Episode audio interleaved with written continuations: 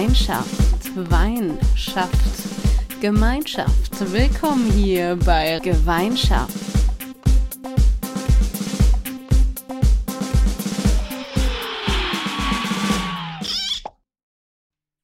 Schalümchen, hier ist die Rosa und mit mir dabei, diesmal Live-Präsenz und in Farbe sind die Clara und Sophie. Mega geil, das ist unsere aller, allererste Aufnahme, wo wir uns wirklich unmittelbar sehen, in Corona-konformen Abständen, aber in einem Raum. Und ich freue mich darüber. Ich auch, aber da können wir direkt schon mal vorne wegnehmen. Sollte es andere Tonqualitäten geben, als ihr es normalerweise von uns gewohnt seid. Also sollten sie nicht top exzellent sein. Seht es uns nach, es ist das erste Mal, dass wir, wie Rosa gerade schon gesagt hat, live und in Farbe zusammen aufnehmen. Und wenn wir uns an Anfang des Jahres zurückerinnern, war unsere erste Tonspur ja auch nicht so ganz optimal. Oh ja, ich erinnere mich. Und wenn man es heute noch mal hört, dann ist es auch echt grottig. Richtig naja. so schlecht waren wir mal. Ah, ja. Damals. Wir haben uns seitdem natürlich um Längen verbessert. Als wir noch junge Podcasterin waren. Jetzt sind wir ja Profis. Alte Podcast-Hasen meinst du? Aber ich sag mal so, also von der letzten Folge, beziehungsweise ja, vorletzte Aufnahme, letzte Folge, man weiß es nicht so ganz genau, weil wir ja immer schon ein bisschen im Voraus aufnehmen, haben wir gleich zwei Nachrichten bekommen, dass Leute uns gehört haben und aufgrund unseres Podcastes sich entweder bei einem coolen Seminar angemeldet haben oder aber auch gedacht haben, äh, wir wollen mal mit jungen GewerkschafterInnen in Kontakt kommen und wir laden euch gleich mal ein, weil es um coole Themen geht, die ihr auch schon mal im Podcast angesprochen habt. Von daher finde ich, ein bisschen Fame steht uns auch tatsächlich zu. Man könnte quasi sagen, wir sind jetzt Influencerin. Nein. okay. wow. Das war ein bisschen zu direkt, Sophie. Vielleicht sind Rosa und ich ein bisschen Influencerin, Sophie eindeutig. Also mit meiner Also ich sag mal so, ich, ja? nicht wieder mit der Fanpost anfangen. ich, ich habe ich hab Fanpost und ein Geschenk schon erhalten und heute ja wohl auch noch was dabei. Also. Ah, der Shoutout. Fangen wir mit dem Getränk an. I guess it's time. Äh, but I guess, dann bist du die Überinfluencerin von uns. Dann darfst du nicht so krass dagegen sein. Wir dürfen die ganze Scheiße machen, ne? Und Sophie sagt ja. wieder ab. Echt? Wo bleibt, immer noch, ohne nie die klingen zu wollen, aber wo bleibt meine Fanpost? Ey, ich hab dir was mitgebracht auch. Den blauen Portugiesen. Oh, stimmt. Mhm von unserem lieben, lieben Kollegen und Freund. Der Helene Fischer-Fan Number One, er weiß ganz genau, dass wir ihn meinen. Mit dem schönen Glitzer im Gesicht. Einmal. Ich werde das Bild nie vergessen. Grüße gehen raus. Ich freue mich auf jeden Fall, das gleich zu trinken, aber ich dachte, die Shoutout-Grüße dieses Mal gehen an jemanden anders raus. Definitiv. Das ist korrekt. Und zwar haben wir heute ein äh, Gin-Tasting-Set erhalten von einem unserer lieben Kollegen, der eigentlich dieses Wochenende nach Israel fliegen würde, wenn nicht dieses verrückte Coro äh, Corona. Corona-Jahr wäre. Äh, und er ist jetzt ein bisschen traurig und deswegen würde ich sagen, trinken wir zusammen unseren ersten Schluck der heutigen Folge auf den lieben Arns und hoffen, dass er ein bisschen weniger traurig ist. Prost!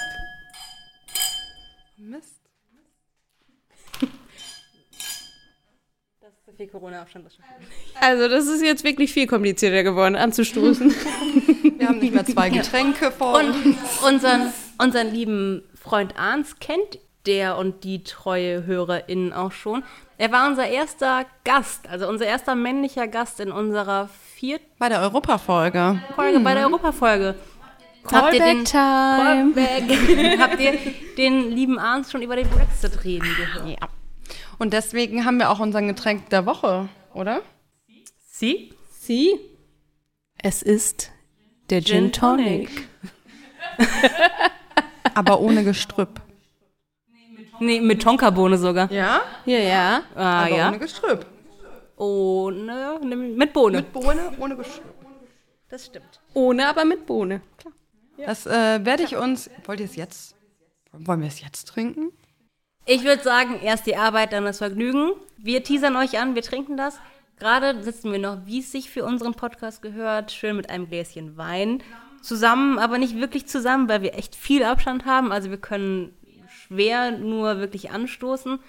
Und wenn wir hier die schwere, schwere Arbeit der Podcastaufnahme hinter uns gebracht haben, dann, dann haben wir es uns verdient und dann trinken wir einen Gin Tonic. Klar. Yes. Sehr schön.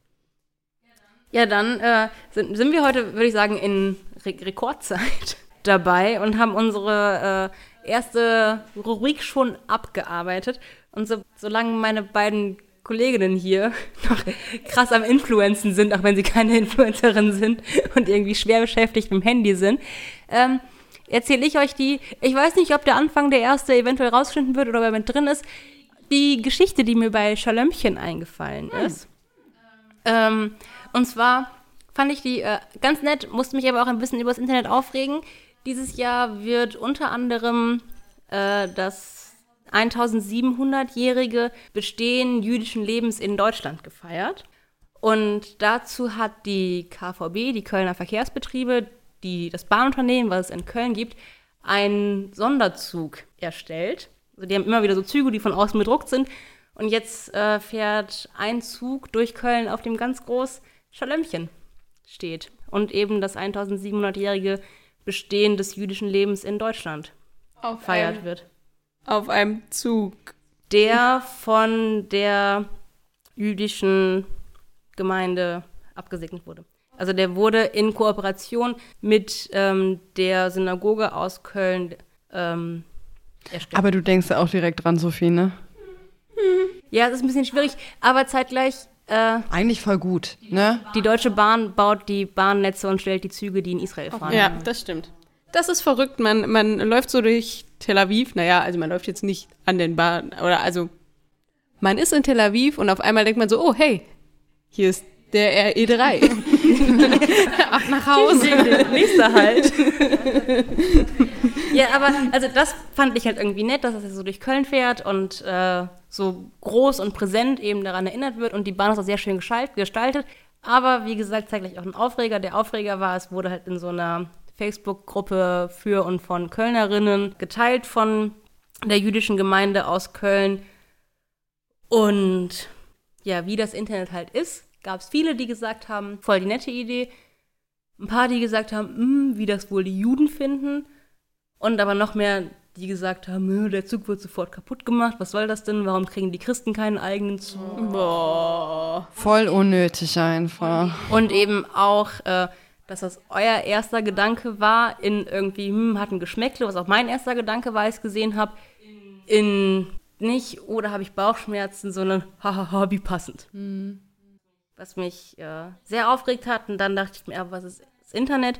Und es ist Facebook. Und ja. ich finde, Facebook ist da nochmal ganz speziell drin, wo sich, vielleicht ein bisschen böse formuliert, viele Boomer, ältere Menschen, unreflektiertere Menschen tummeln und halt schnell viel Scheiß einfach geschrieben ist.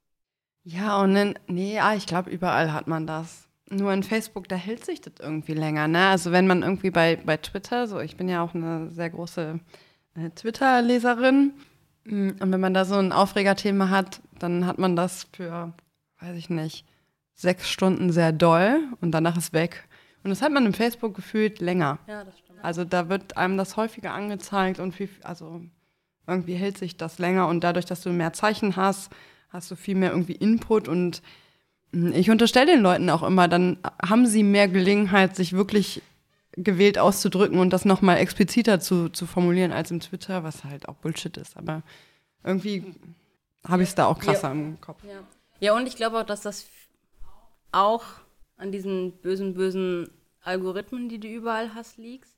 Also ich weiß nicht genau, wie die Twitter-Algorithmen funktionieren, aber bei Facebook ist ja auf jeden Fall Bild ist schon mal mehr, also höher angezeigt als rein Text und mehr Text. Ja, und böser Smiley ist krasser als Herzchen-Smiley und so, ne? Genau.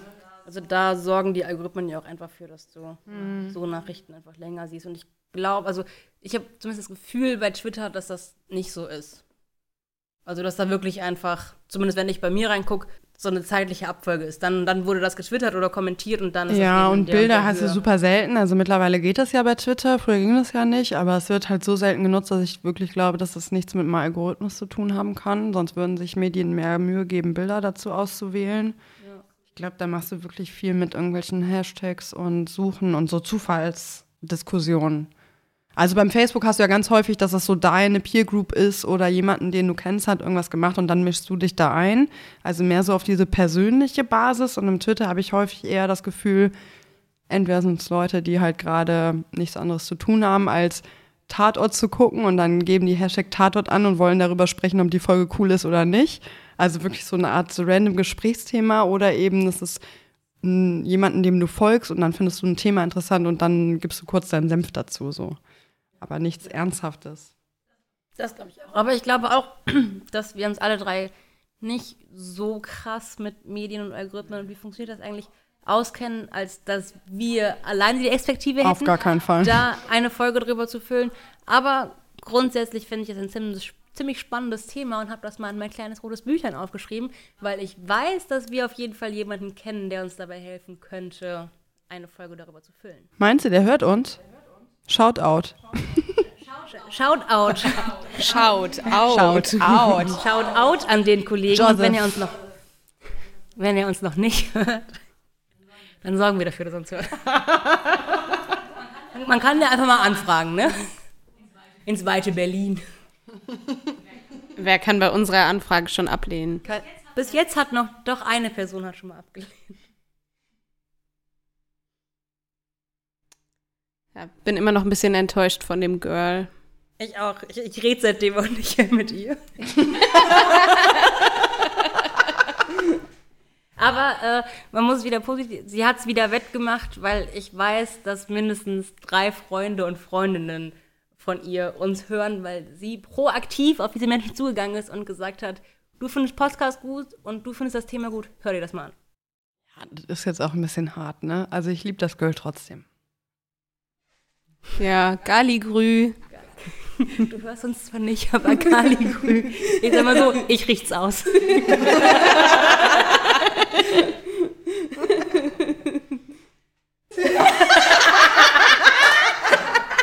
okay, vielleicht hatten wir doch als eine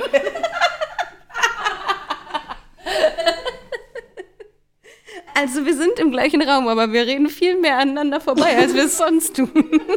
Ich finde das aber auch viel schwerer, miteinander zu reden, weil sonst habe ich auf meinem kleinen Bildschirm und kann halt beide gleichzeitig angucken. Und jetzt, wegen Corona, sind wir so weit voneinander entfernt, dass ich, also, ich kann Fast halt, um 180 Grad deinen Kopf drehen musst. ich, ja, ich kann euch nicht beide gleichzeitig angucken. Also, wenn ich euch beide im Blick haben will, dann muss ich das Bild vor mir angucken und sehe euch hier so an, der, an den Rändern meines Blicks. Ist die Wand hier total durchgebrochen. Clara, wir brauchen dich im Eulenmodus. Welche Wand ist durchgebrochen?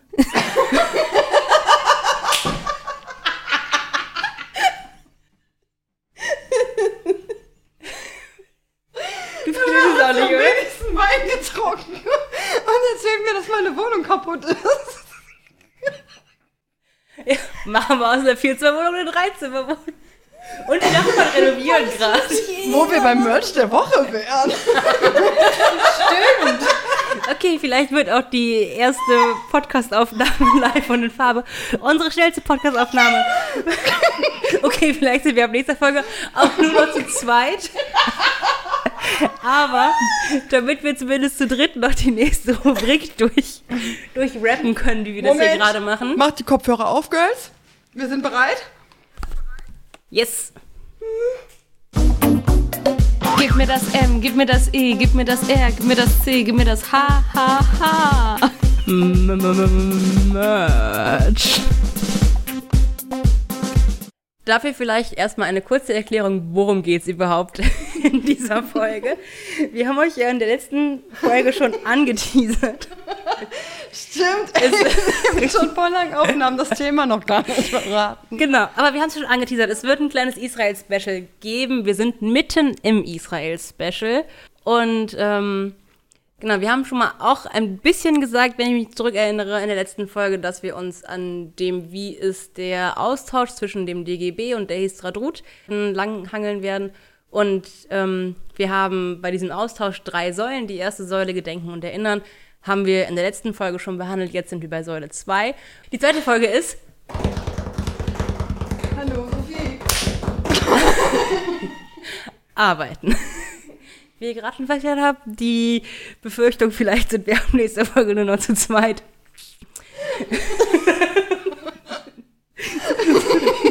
Ein paar Zuckungen sind noch da.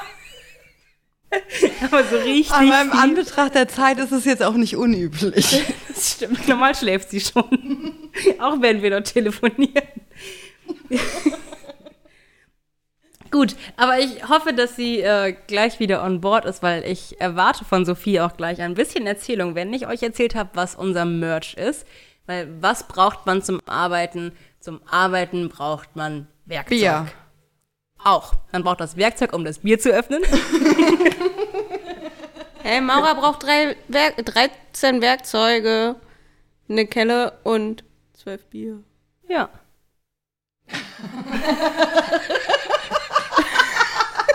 Das ist ein erstes Lebenszeichen.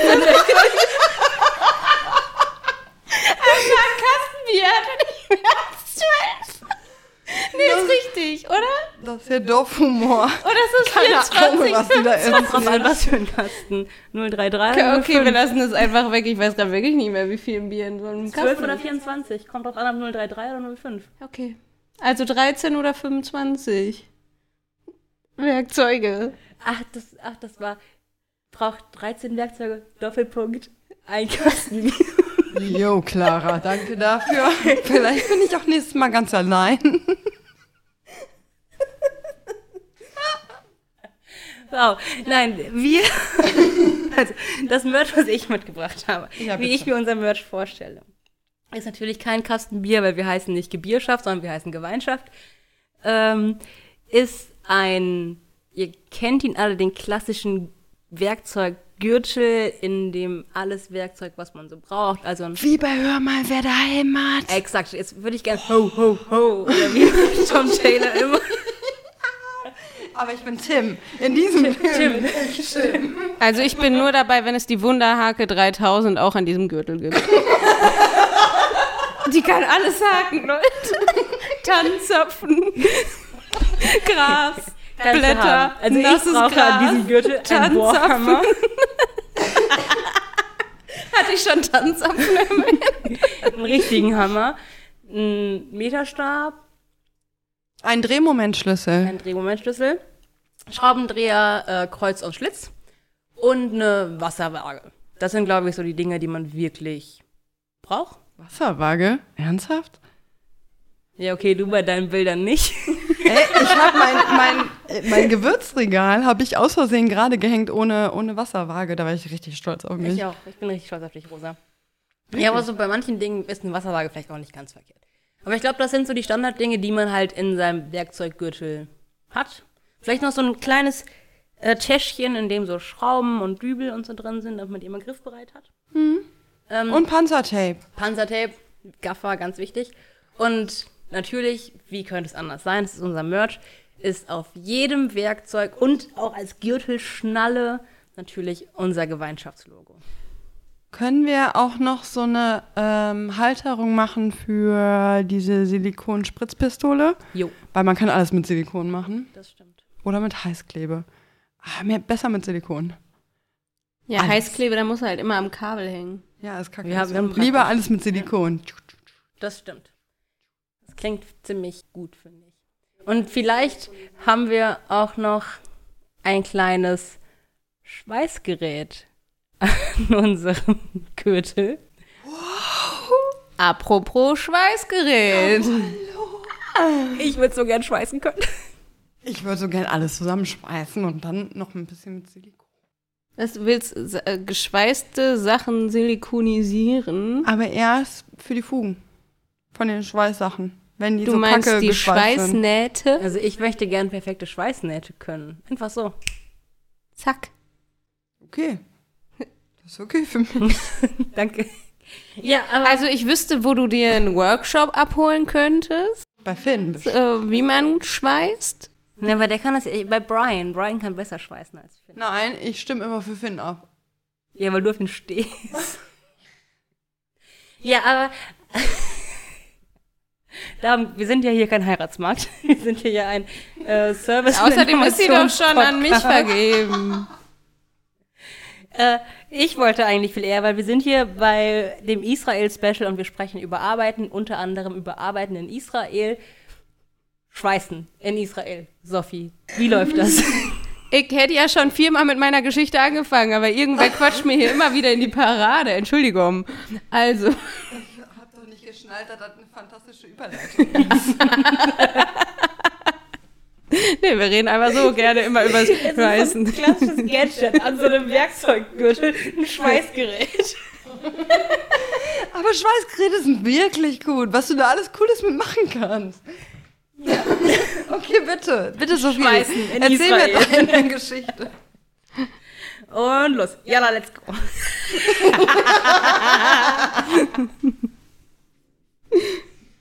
Okay. Ja, bitte. Hey, wir sind bei der zweiten Rubrik schon. Dritten. Wir haben schon Merch und Getränk. Das sind zwei. Ja, und jetzt sind wir bei der dritten. Aber das ist gar keine Rubrik. Bei mir so eine Markierung für Jetzt Für erzähl endlich Schweißen. deine Schweißgeschichte, Sophie. Ja, also wenn ich Sport mache. Nein, echt so. Also Ich Thema Schweißen. Schmeißen. Scheiße.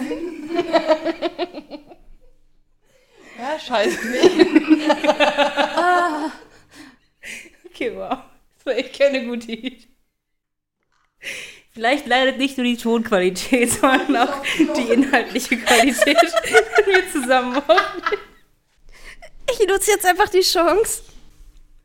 Ich nutze jetzt einfach die Chance, da Rosa gerade den Raum verlassen hat, meine Geschichte einmal schnell zu Ende zu erzählen. Und zwar, es begab sich zu einer Zeit, als wir in Israel waren, dass wir in der Nähe des Toten Meeres, ja, Genitiv, vor allen Dingen nicht im Toten Meer, weil das ist super salzig und da unterzutauchen ist wirklich Verboten.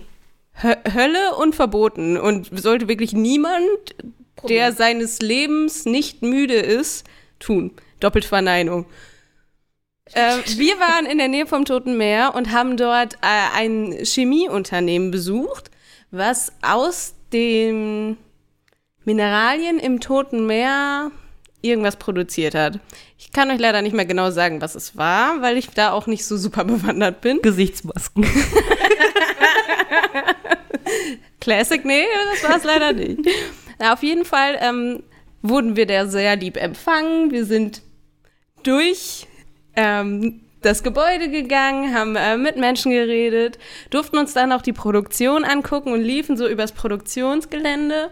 Und auf einmal kommen einfach so Funken aus einer Anlage und wir laufen da so in zwei Meter Abstand dran vorbei und dann stand da einfach jemand mitten in der chemischen Anlage und hat da geschweißt, ohne Maske, ohne irgendwas und hat da einfach so ganz gemütlich seine Sachen geschweißt und es war ein sehr merkwürdiger Anblick für alle aus unserer Delegation, die halt aus einem Chemieunternehmen kommen und wissen, wie da so Sicherheitsverkehrungen bei allen möglichen Anlagen äh, so bestehen und was mit Ex-Bereichen und allem Möglichen ist und wir laufen da so ganz gemütlich neben, neben dem Schweißer her. Es war sehr absurd. Handy geht nicht, Schweißen ist okay. Also Ja. war quasi äh, Finn Kliman in einem Chemiewerk und hat geschweißt. Exakt, und es, äh, ich, ich hatte auch ein bisschen Angst, dass genau das wie bei Finn Kliman passiert. Also, dass gleich irgendwo so das Schweißgerät durch die Gegend fliegt oder so. Okay, wow. Rosa, jetzt darfst du wieder reden. Es war Pottasche. Die da hergestellt wurde. Ja, das wurde da rausgeballert. Aus dem Meer. Pottasche. Ah, thank you very Haben sie da much. rausgemacht, so.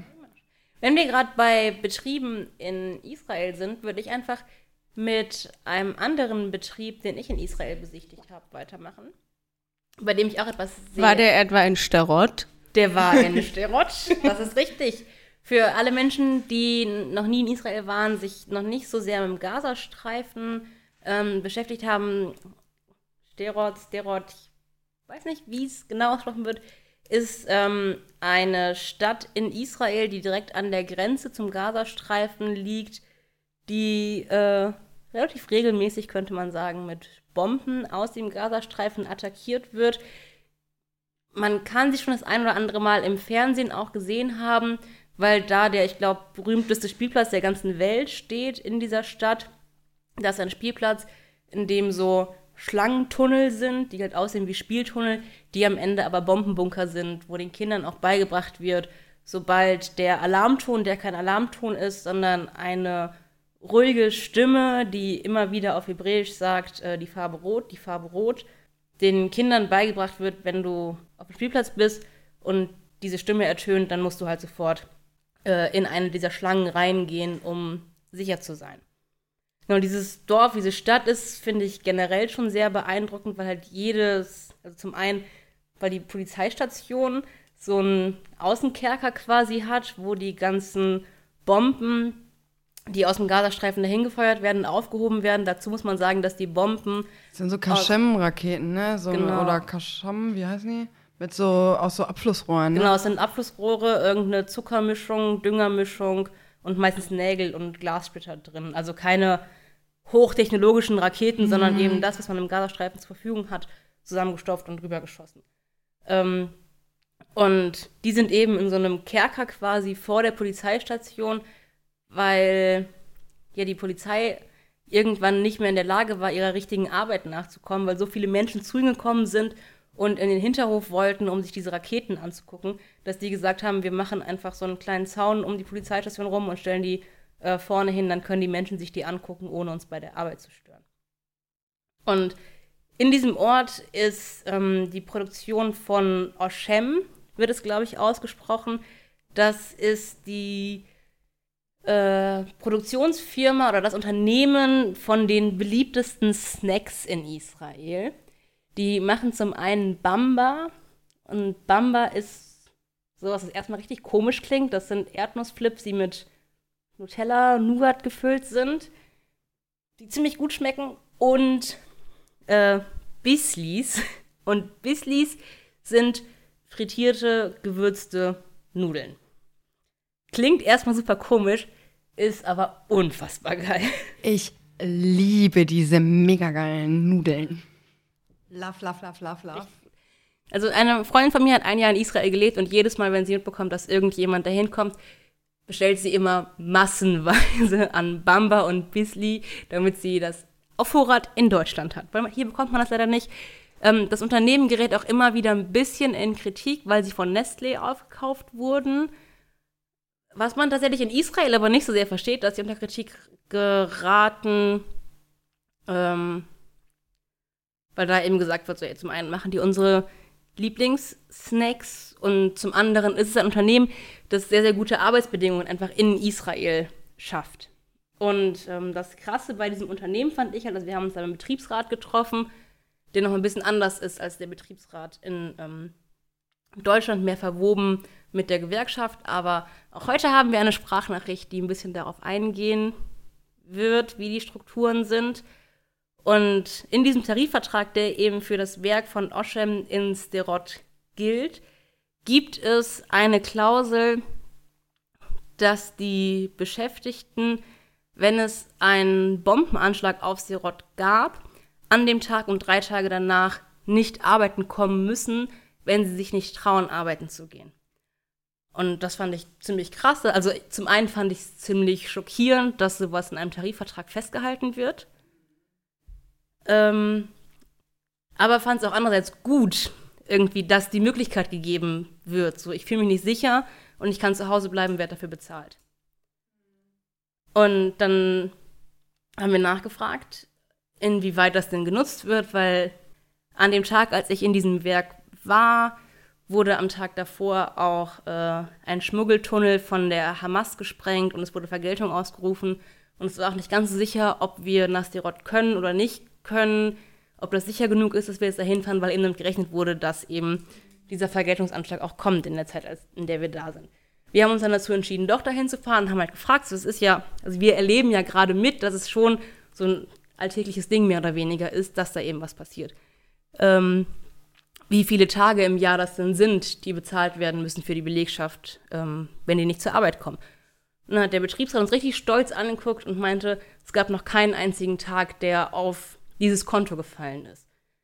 Und dann war ich so, ja, aber warum denn nicht? Also die Fabrik ist ja auch in der Nähe an der Grenze, dass die auch bombardiert werden könnte, dass es auch nicht sicher sein könnte, hier zu arbeiten.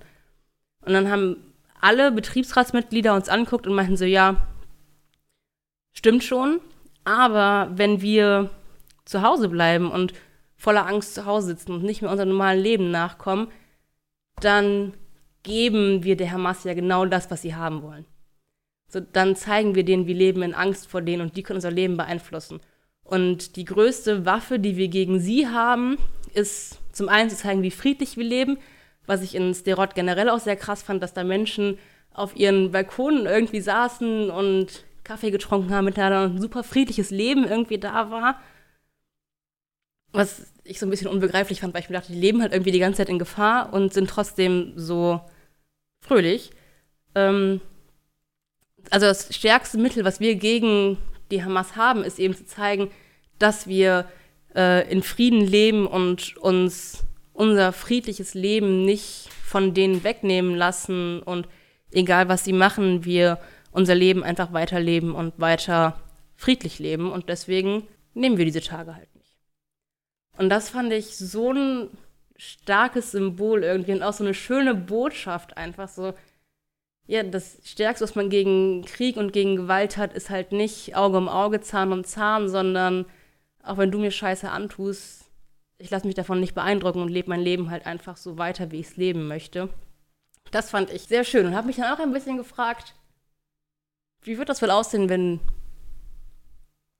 also zum Glück ist das bei uns nicht nötig, aber wie wird das wohl aussehen, wenn bei uns in irgendwelchen Betrieben so Tarifverträge gelten würden oder es so Regelung geben würde. Habe diesen Gedanken aber schnell verworfen, weil ich mir dachte, ich kann mir nicht anmaßen und niemand, der in Deutschland lebt, kann irgendwie darüber urteilen oder mutmaßen, wie es wäre, an so einem Ort zu leben, so Regelungen zu haben. Voll und, und das Ding ist, das Gefährliche da an diesen Raketen ist ja, dass sie halt so laienhaft sind und dass man nicht genau sich äh, wehren kann oder überhaupt sich anmaßen kann zu wissen, wo sie einschlägt weil es halt erstens so schnell geht und zweitens die halt von der Luftbahn her so, also ne, weil sie so schlecht gemacht sind, halt nicht, nicht berechenbar fliegen. Und ich glaube, wenn man ähm, tatsächlich betroffen ist von so einem Angriff oder von so einem Anschlag, dass man eher tatsächlich krank ist, also weil man sich auch wirklich krank fühlt, weil man körperlich oder psychisch oder schlecht geschlafen oder wie auch immer, als dass man sagt, okay, aufgrund dieses Angriffes komme ich nicht arbeiten. Also ich weiß gar nicht, ob man das so klar sagen kann, dass gar keiner und gar keine aus der Belegschaft aufgrund dieser Angriffe nicht zur Arbeit kommt. Also die meinten auch, dass die aber Krankentage um, aber auch die Krankentage um Anschläge sind nicht höher als normal. Hm, das ist beeindruckend.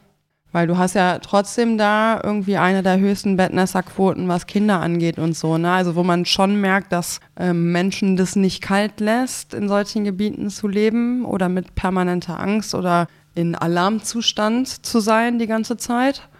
Also es gibt da ja schon auch wissenschaftliche Belege für. Ja, also und das kann ich mir auch vorstellen. Also weil, wie gesagt, an dem Tag, also was halt auch von der anderen Delegation, als ich mit in Israel war und auch von euren Erzählungen, von anderen Erzählungen, dass wenn man nach Sderot fährt, einem schon ganz genau erklärt wird, wenn diese Ansage kommt, was hast du zu tun. Guck entweder, ob ein Bunker in deiner Nähe ist, wenn du weißt, du bist nicht in weniger als fünf Sekunden da, leg dich auf den Boden, verdeck dein Gesicht, verdeck deine Augen und hoff einfach, dass die Bombe nicht mhm. auf dich drauf fällt. Ja, genau. Ähm, und als wir eben dieses Mal da waren und an dem Morgen, als wir losgefahren sind, mehr oder weniger Vergeltung ausgerufen wurde, wurde uns das nicht, also wurde erstmal eine halbe Stunde darüber gesprochen, ob wirklich jede Person mitfahren möchte oder nicht mitfahren möchte. Und dann haben sich am Ende alle dazu entschieden.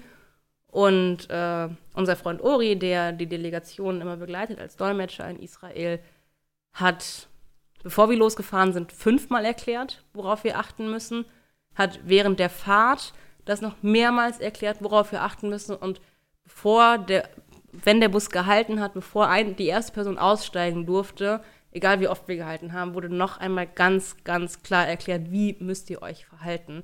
Und das war eben beim ersten Mal, als ich in Israel war und ich dachte halt so, okay, vielleicht ist das einfach so, wenn man da hinfährt. Ich hatte schon ein bisschen mulmiges Gefühl, so zu wissen, wir fahren jetzt irgendwie an eine Stadt, das wurde schon gesagt, zum Grenzpunkt können wir auf keinen Fall, das ist heute auf jeden Fall zu unsicher. Dachte aber, vielleicht wird es einfach so genau erklärt. Und als ich dann das zweite Mal da war, gab es halt einmal die Ansage. Bevor wir im Bus gestiegen sind, darauf müsst ihr achten. Und erst da ist mir bewusst geworden, so in was für einer angespannten, also dann war ich halt auch viel entspannter irgendwie in Sterot, in was für einer angespannten Situation wir zu dem Zeitpunkt da waren, als ich das erste Mal da war.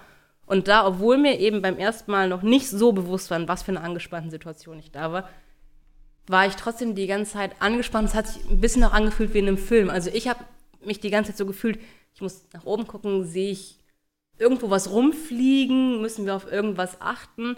Und zeitgleich ist dieses paradoxe, friedliche Zusammenleben dieser Stadt und in dieser Gemeinschaft irgendwie. Und da spielen Kinder auf dem Spielplatz und da laufen Menschen mit ihren Kinderwagen und ihren Hunden lang und das ist alles super friedlich und ich bin trotzdem super angespannt.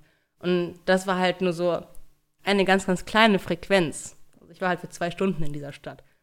Und wenn man dem so dauerhaft aussetzt, ist glaube ich auch nicht, dass man da abstumpft. Also ich glaube schon, dass man dauerhaft in diesem Paradoxon irgendwie lebt Mhm. Ja, das ist ja das, was ich meine, ne? dass du dauernd in so einem Alarmzustand bist und ja. deswegen halt auch irgendwie erhöhtes, weiß ich nicht. Ich, also ich kenne tatsächlich nur diesen Fakt mit den Kindern, die halt viel länger Bettnässer sind als woanders in Israel oder auch woanders auf der Welt. Ähm, aber ich, ähm, was du schilderst, habe ich bei mir auch irgendwie bemerkt. Also wir waren nicht in so einer krassen Zeit da, als, als ich das erste Mal da war. Aber letztendlich hatte ich so viel Vertrauen in auch unsere Freunde von der Histradot und habe gedacht, okay, die leben hier, die wissen genau, was die machen. Voll krass, dass hier irgendwie mehrmals die Woche teilweise diese Dinger rüberfliegen und manchmal, also an solchen Vergeltungstagen, dann ja auch tatsächlich mehrere, ähm, also schon fast 100 oder so pro Tag darüber fliegen können. Aber ich hatte die ganze Zeit so Vertrauen, dass das auch gar kein Thema war. Und dann war ich bei der zweiten Reise da und da hat das israelische Militär alles südlich von Tel Aviv abgesperrt. Also wir kamen gar nicht mhm. in diese Richtung. Alle ähm, Straßen waren auch zu. Und dann haben wir halt unseren Plan kurzerhand umgeschmissen und sind in den Norden gefahren. Was dann auch nicht schlimm war, aber wo ich dachte schon so, okay, krass, alle Straßen gesperrt. Ich komme gar nicht in den anderen Teil des Landes, aber es scheint ganz normal zu sein. In Tel Aviv hat man gar nichts davon gemerkt so. Und da habe ich halt noch mal mehr gemerkt, dass ich mich gerne und gut an meine Freunde Uri und Gary halten kann. Irgendwie, die wissen schon genau, was sie da tun. Die wissen irgendwie, was, was geht und was nicht geht. Und wenn die sagen, geht klar oder das ist so ein bisschen gefährlich oder ich kann es nicht garantieren, dass nicht was passiert, dann erklären die das sehr, sehr gut und jeder kann für sich entscheiden, was möchte er gerade. Und wenn halt gar nicht geht, dann sagen die auch, nee, heute null. Und dann habe ich auch keinen Bock zu diskutieren und dann ist es auch okay. Und dann vertraut man denen dann und macht halt was anderes Cooles da. Als ich mit in Sterott war, fand ich das auf jeden Fall auch total beklemmend, äh, auf diesem Spielplatz zu sein, weil ich mir einfach vorgestellt habe, so wie war meine Kindheit und wie habe ich auf einem Spielplatz gespielt? Und da war irgendwie das, das größte Problem, dass mir jemand, keine Ahnung, mein Förmchen klaut oder keine Ahnung, ich beim Fangen spielen irgendwie die bin, die die keinen kriegt, weil sie kurze Beine hat. Keine Ahnung, irgendwie sowas. Und da ist es halt wirklich die Sache so, okay, wenn dieser Alarm ertönt, hast du so und so viele Sekunden Zeit, um in diesen Bunker zu kommen und das ist etwas, was im Bewusstsein von Kindern verankert wird, weil es eine Notwendigkeit ist an diesem Ort. Und das finde ich einfach so krass also es hat mir so richtig die Kehle zugeschnürt, als ich da war an dem Ort und auch so äh, mir das angeguckt habe. Das sah alles super nett aus. Also diese Schlangen sind so bunt bemalt und es sieht halt auch wirklich aus wie Spielzeug. Aber wenn man natürlich weiß, was die eigentliche Funktion dessen ist, ist das schon irgendwie beklemmend. Ja, voll. Was ich dann äh, ja doch lustigerweise ein bisschen friedbringend fand, war, als ich mir diese Tunnel oder diese Schlangen genauer angeguckt habe und auch in eine reingegangen bin, dass es wie äh, auf den Spielplätzen, die ich aus meiner Kindheit kenne, auch ist, dass sie von innen beschmiert sind und stark nach Pisse riechen. Ist einfach, einfach. da auch schon gedacht, was geht da so ab drin? Und dann so, ah ja. so wie überall. Klar, hier sind äh, Drogendeals. Ja. Betrunkene Jugendliche. Ist halt doch irgendwie ein normaler Spielplatz. Ja. Möchtest du ein bisschen Gras kaufen? Klar, wir treffen uns an der Schlange. oh Gott. Ja, nee. Nee, nee, nee, nee. Es ist der Tag gekommen. Achso, ich dachte jetzt, Ich habe jetzt auf Intro gewartet. Jetzt sind wir aus der Office. ist der Tag. Tag. Alte, weiße Männer. Okay. Wo kommt das her? Das ist mein Lied für gleich. Ich musste mich schon mal einstimmen. Okay. Rosa, du verwirrst mich Ha. tiefgehend. Hä? Warum? Ich weiß auch nicht. Erzähl mir lieber was über den Tag. Vielleicht sieht sie einfach alte weiße Männer, die wir nicht sehen. Einen kleinen Tagesschnack. Ein kleinen Der Tagesschnack der Woche. Jetzt war das mit der Tagesschnack der Folge und dann ist perfekt. Der Tagesschnack der Folge. Ist das unser, ist, wird das unser Jingle? Der Hat Tagesschnack. Jingle-Charakter? Klassischer Tagesschnack. Das muss man auch mit so einem Sch Sch Tagesschnack, Schnack, Schnuck. Schniggeri Schnack. Tagesschniggeri Schnack, Schnack, Schnack. Ich glaube, jetzt gibt Sophie alles. Ich glaube auch. Wir brauchen diesen Jingle. Schauen wir mal. Schauen wir mal, wie wir den Tagesschnack zusammenschneiden. Schön. Hier ist Der erste deutsche Podcast Gemeinschaft mit dem Tagesschnack.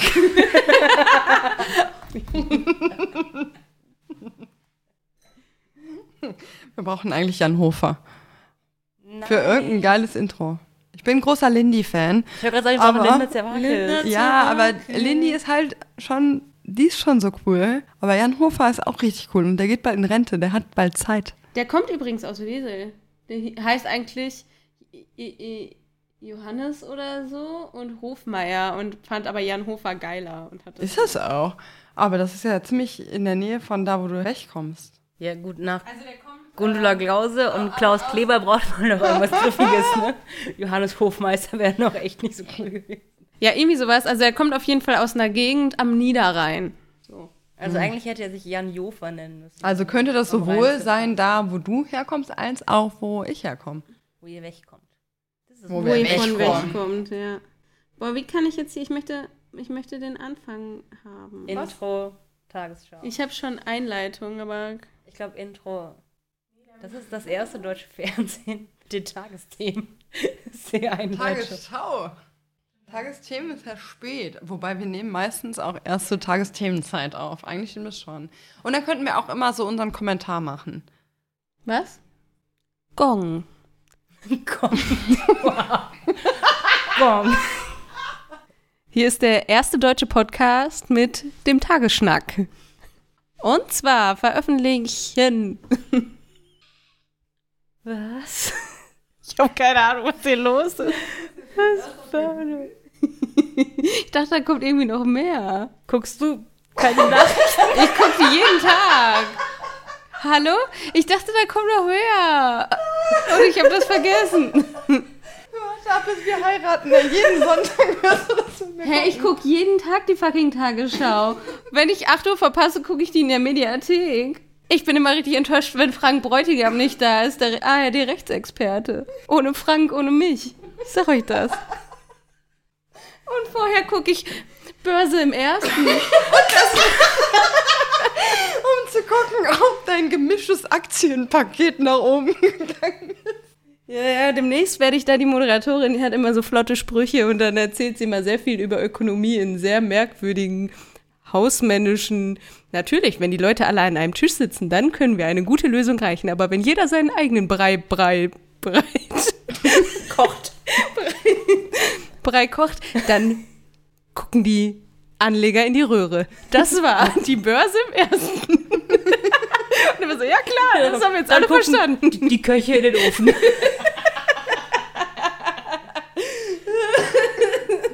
Genauso ist die Börse im ersten. Naja.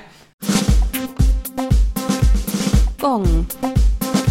Der Tagesschnack der Folge.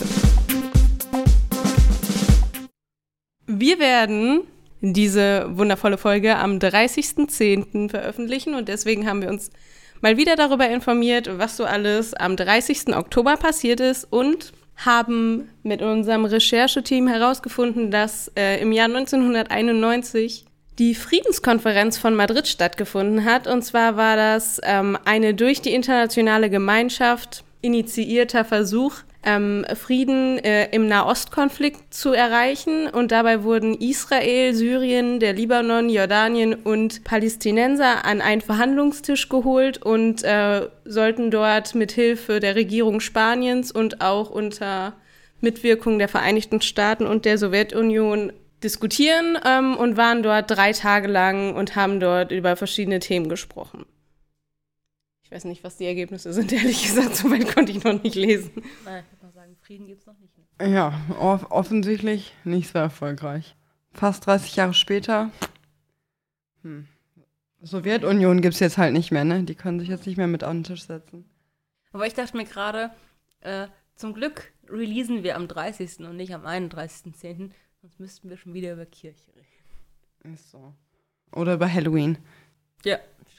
Weiß jetzt nicht, was gruseliger ist. Halloween oder Kirche. nee, das weiß ich auch tatsächlich nicht. Aber Jordanien und Israel haben ja zumindest Frieden. Das ist ja schon mal gut. Das stimmt. Und Libanon und Israel haben zwar keinen Frieden, aber zumindest hat Israel nach der Explosion Libanon ja auch geholfen. Das stimmt, ja. Also ich finde, man könnte zusammenfassend sagen, für dieses Jahr, dass schon so im Nahen Osten in Sachen Frieden einiges geht. Ja. Also diese Konferenz hat dazu beigetragen, dass später Israel äh, anerkannt wurde, einfach als Staat, und auch äh, dabei, dass das Oslo-Abkommen am 13. September verabschiedet wurde. Oh. Alexa! Alexa! Hör auf! Stopp! Deswegen ist es jetzt angegangen.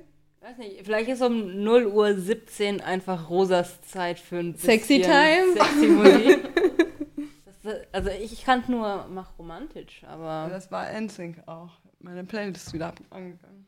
Ja, äh, hör, Sexy Time, NSYNC, ich sehe jetzt keinen Widerspruch. also für mich geht das Hand in Hand. Wie hat man denn sonst Sexy Time? Ohne NSYNC, ohne, ohne, ohne Clara. Klar. Klar. Ohne Justin, ohne mich. ja, hallo?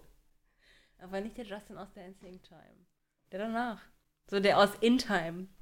Der Justin. Guter Film auch. Wirklich ein guter Film mit einer wirklich tollen Message und einem scheiß Ende. Was ist das für ein Ende? Dieser Film konnte so viel und dieses, dieses Ding dahinter mit, boah, du hast nur so, so viel Zeit und du musst immer mit deiner Zeit bezahlen und wie willst du deine Zeit investieren oder auch nicht, ne? Voller Brainfuck für mich und dann ungefähr nach zwei Drittel des Filmes denkst du so, boah, jetzt geht's richtig ab und dann doch nicht. Das ist so eine Liebesstory, die einfach so richtig verkackt war. Warum konnte man das nicht geil sozialkritisch zu Ende denken und diesen Film einfach geil werden lassen? Nö, Einfach nicht. Plus der Message ja, lebst du, um zu arbeiten oder arbeitest du, um zu leben? Wirklich? Ja, sag ich ja. Dieser ganze Film ist richtig gut von den Hintergrundgedanken und dann, nö. Dann hat der einfach mal so ein realistisches Ende und es ist nicht alles Happy End und. Nee, es geht halt immer nur noch um diese Prinzessin da. Ja. Ja. Ist halt eine schlechte Liebesgeschichte. Love is in the air. Boah, sorry, Sophie, ich habe deinen Tag voll kaputt gemacht. Eigentlich hatte Alexa es kaputt gemacht. Ja, äh, Gary war. Ja. Bitte. Okay, okay. Ähm, ja, voll der spannende Tag. Und auch das haben wir euch in unserer ersten Israel-Folge schon versprochen. Und ich habe es eben auch schon mal anklingen lassen, dass wir heute noch mal ein bisschen was darüber lernen werden, wie der Unterschied der Strukturen zwischen uns hier in Deutschland und den Gewerkschaften ist und in Israel.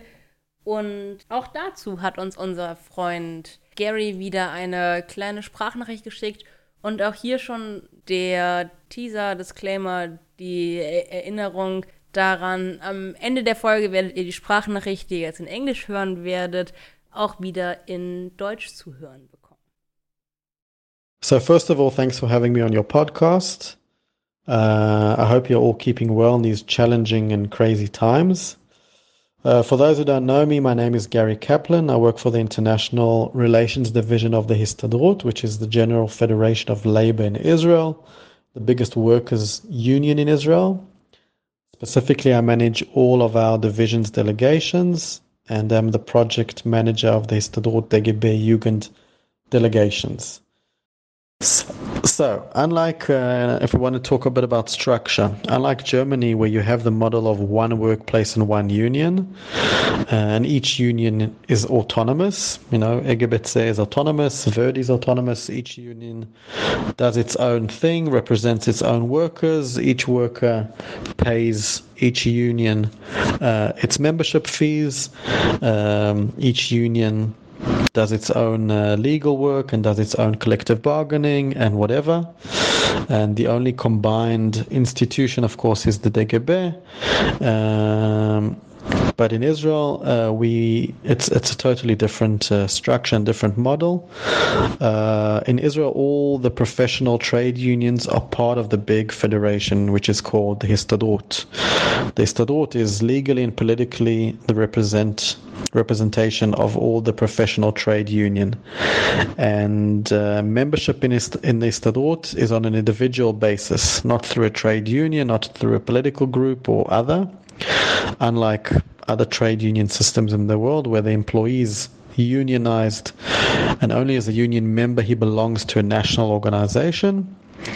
In the Istadrut, and this is going back historically, a member was first and foremost a citizen in the workers' state, and only then a member of the trade union.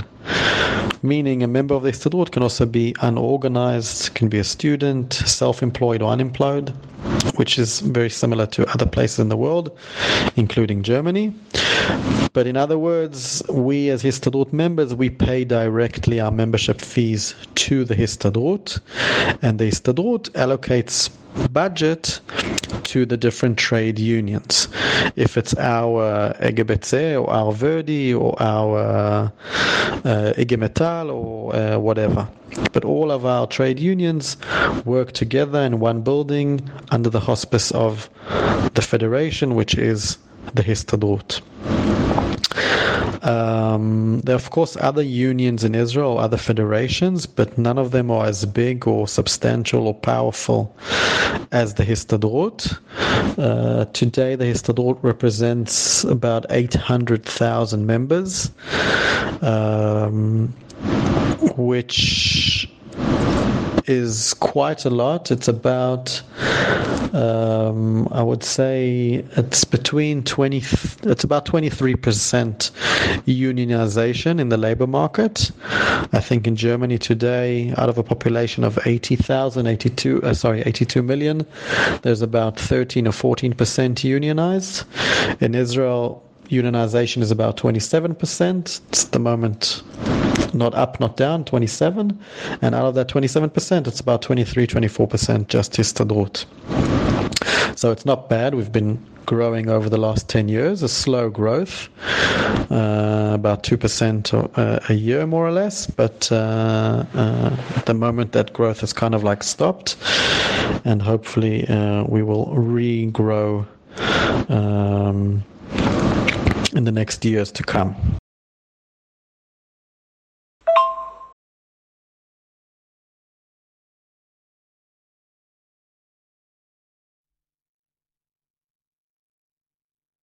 Ja, auch wenn meine beiden Kolleginnen scheinbar gerade ein bisschen abwesend sind. Und vielleicht auch ganz wichtige Dinge an ihrem Laptop machen. Äh, irgendwer muss hier die Insta-Seite pflegen. Also ja, ja, klar, ja. Ähm, Würde ich erstmal sagen, Business as usual. Wir erheben unsere Gläser Oh yes, da bin ich dabei. und ein Lachaim Lachaim. auf Gary. Heim. Genau, und wie wir von Gary jetzt gehört haben, sehr, sehr andere Struktur von der Gewerkschaft in Israel, gerade das Finanzielle, genau andersrum, wie wir es am Ende haben. Also so kleiner Insight, in Deutschland zahlt, wie ihr alle wisst, ihr euren Gewerkschaftsbeitrag an die Mitgliedsgewerkschaft, an die Gewerkschaft, in der ihr organisiert seid. Und alle Gewerkschaften innerhalb des DGBs zahlen einen Prozentsatz an den DGB, damit der DGB als Dachverband die politische Arbeit machen kann, die er eben macht. Also da genau andersrum. Zusätzlich zu dem, was Gary schon erzählt hat, auch die Tarifvertragsstruktur ist in ähm, Israel nochmal ganz, ganz anders, als wir sie haben. Was am Ende bedeutet, wir haben, es gibt in Israel nicht so einen Flächentarifvertrag. Also ein Tarifvertrag, der irgendwie für die ganze Branche gilt, sondern wir haben eben die Betriebe und in den Betrieben wird vom Betriebsrat quasi, also von gewählten der Hisradut, Hisradut-Vertretern, die aber auch im Betrieb arbeiten, also wie der Betriebsrat mehr oder weniger bei uns, nur eben definitiv immer organisiert, ein Tarifvertrag ausgehandelt für das Unternehmen, in dem sie arbeiten und da unterstützt die Hisradut.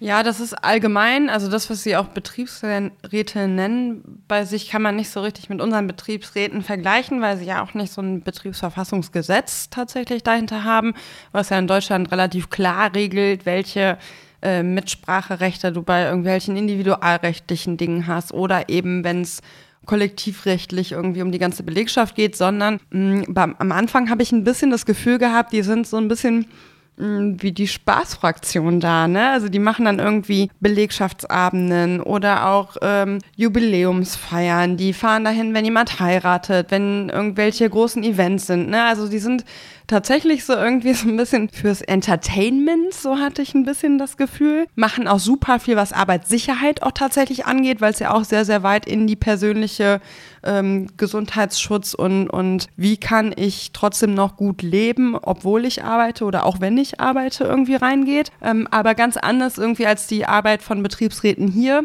Und diese tarifvertraglichen Dinge fand ich ja total komisch, weil da auch ganz häufig ist, dass du in unterschiedlichen Betriebsteilen, ähm, also von Firmen, unterschiedliche Abteilungen nochmal eigene Betriebsräte haben, deswegen eigene Tarife haben und so weiter. Und das hat mich am Anfang irgendwie total verwirrt, weil ich es immer versucht habe zu vergleichen, aber es ist nicht so richtig vergleichbar.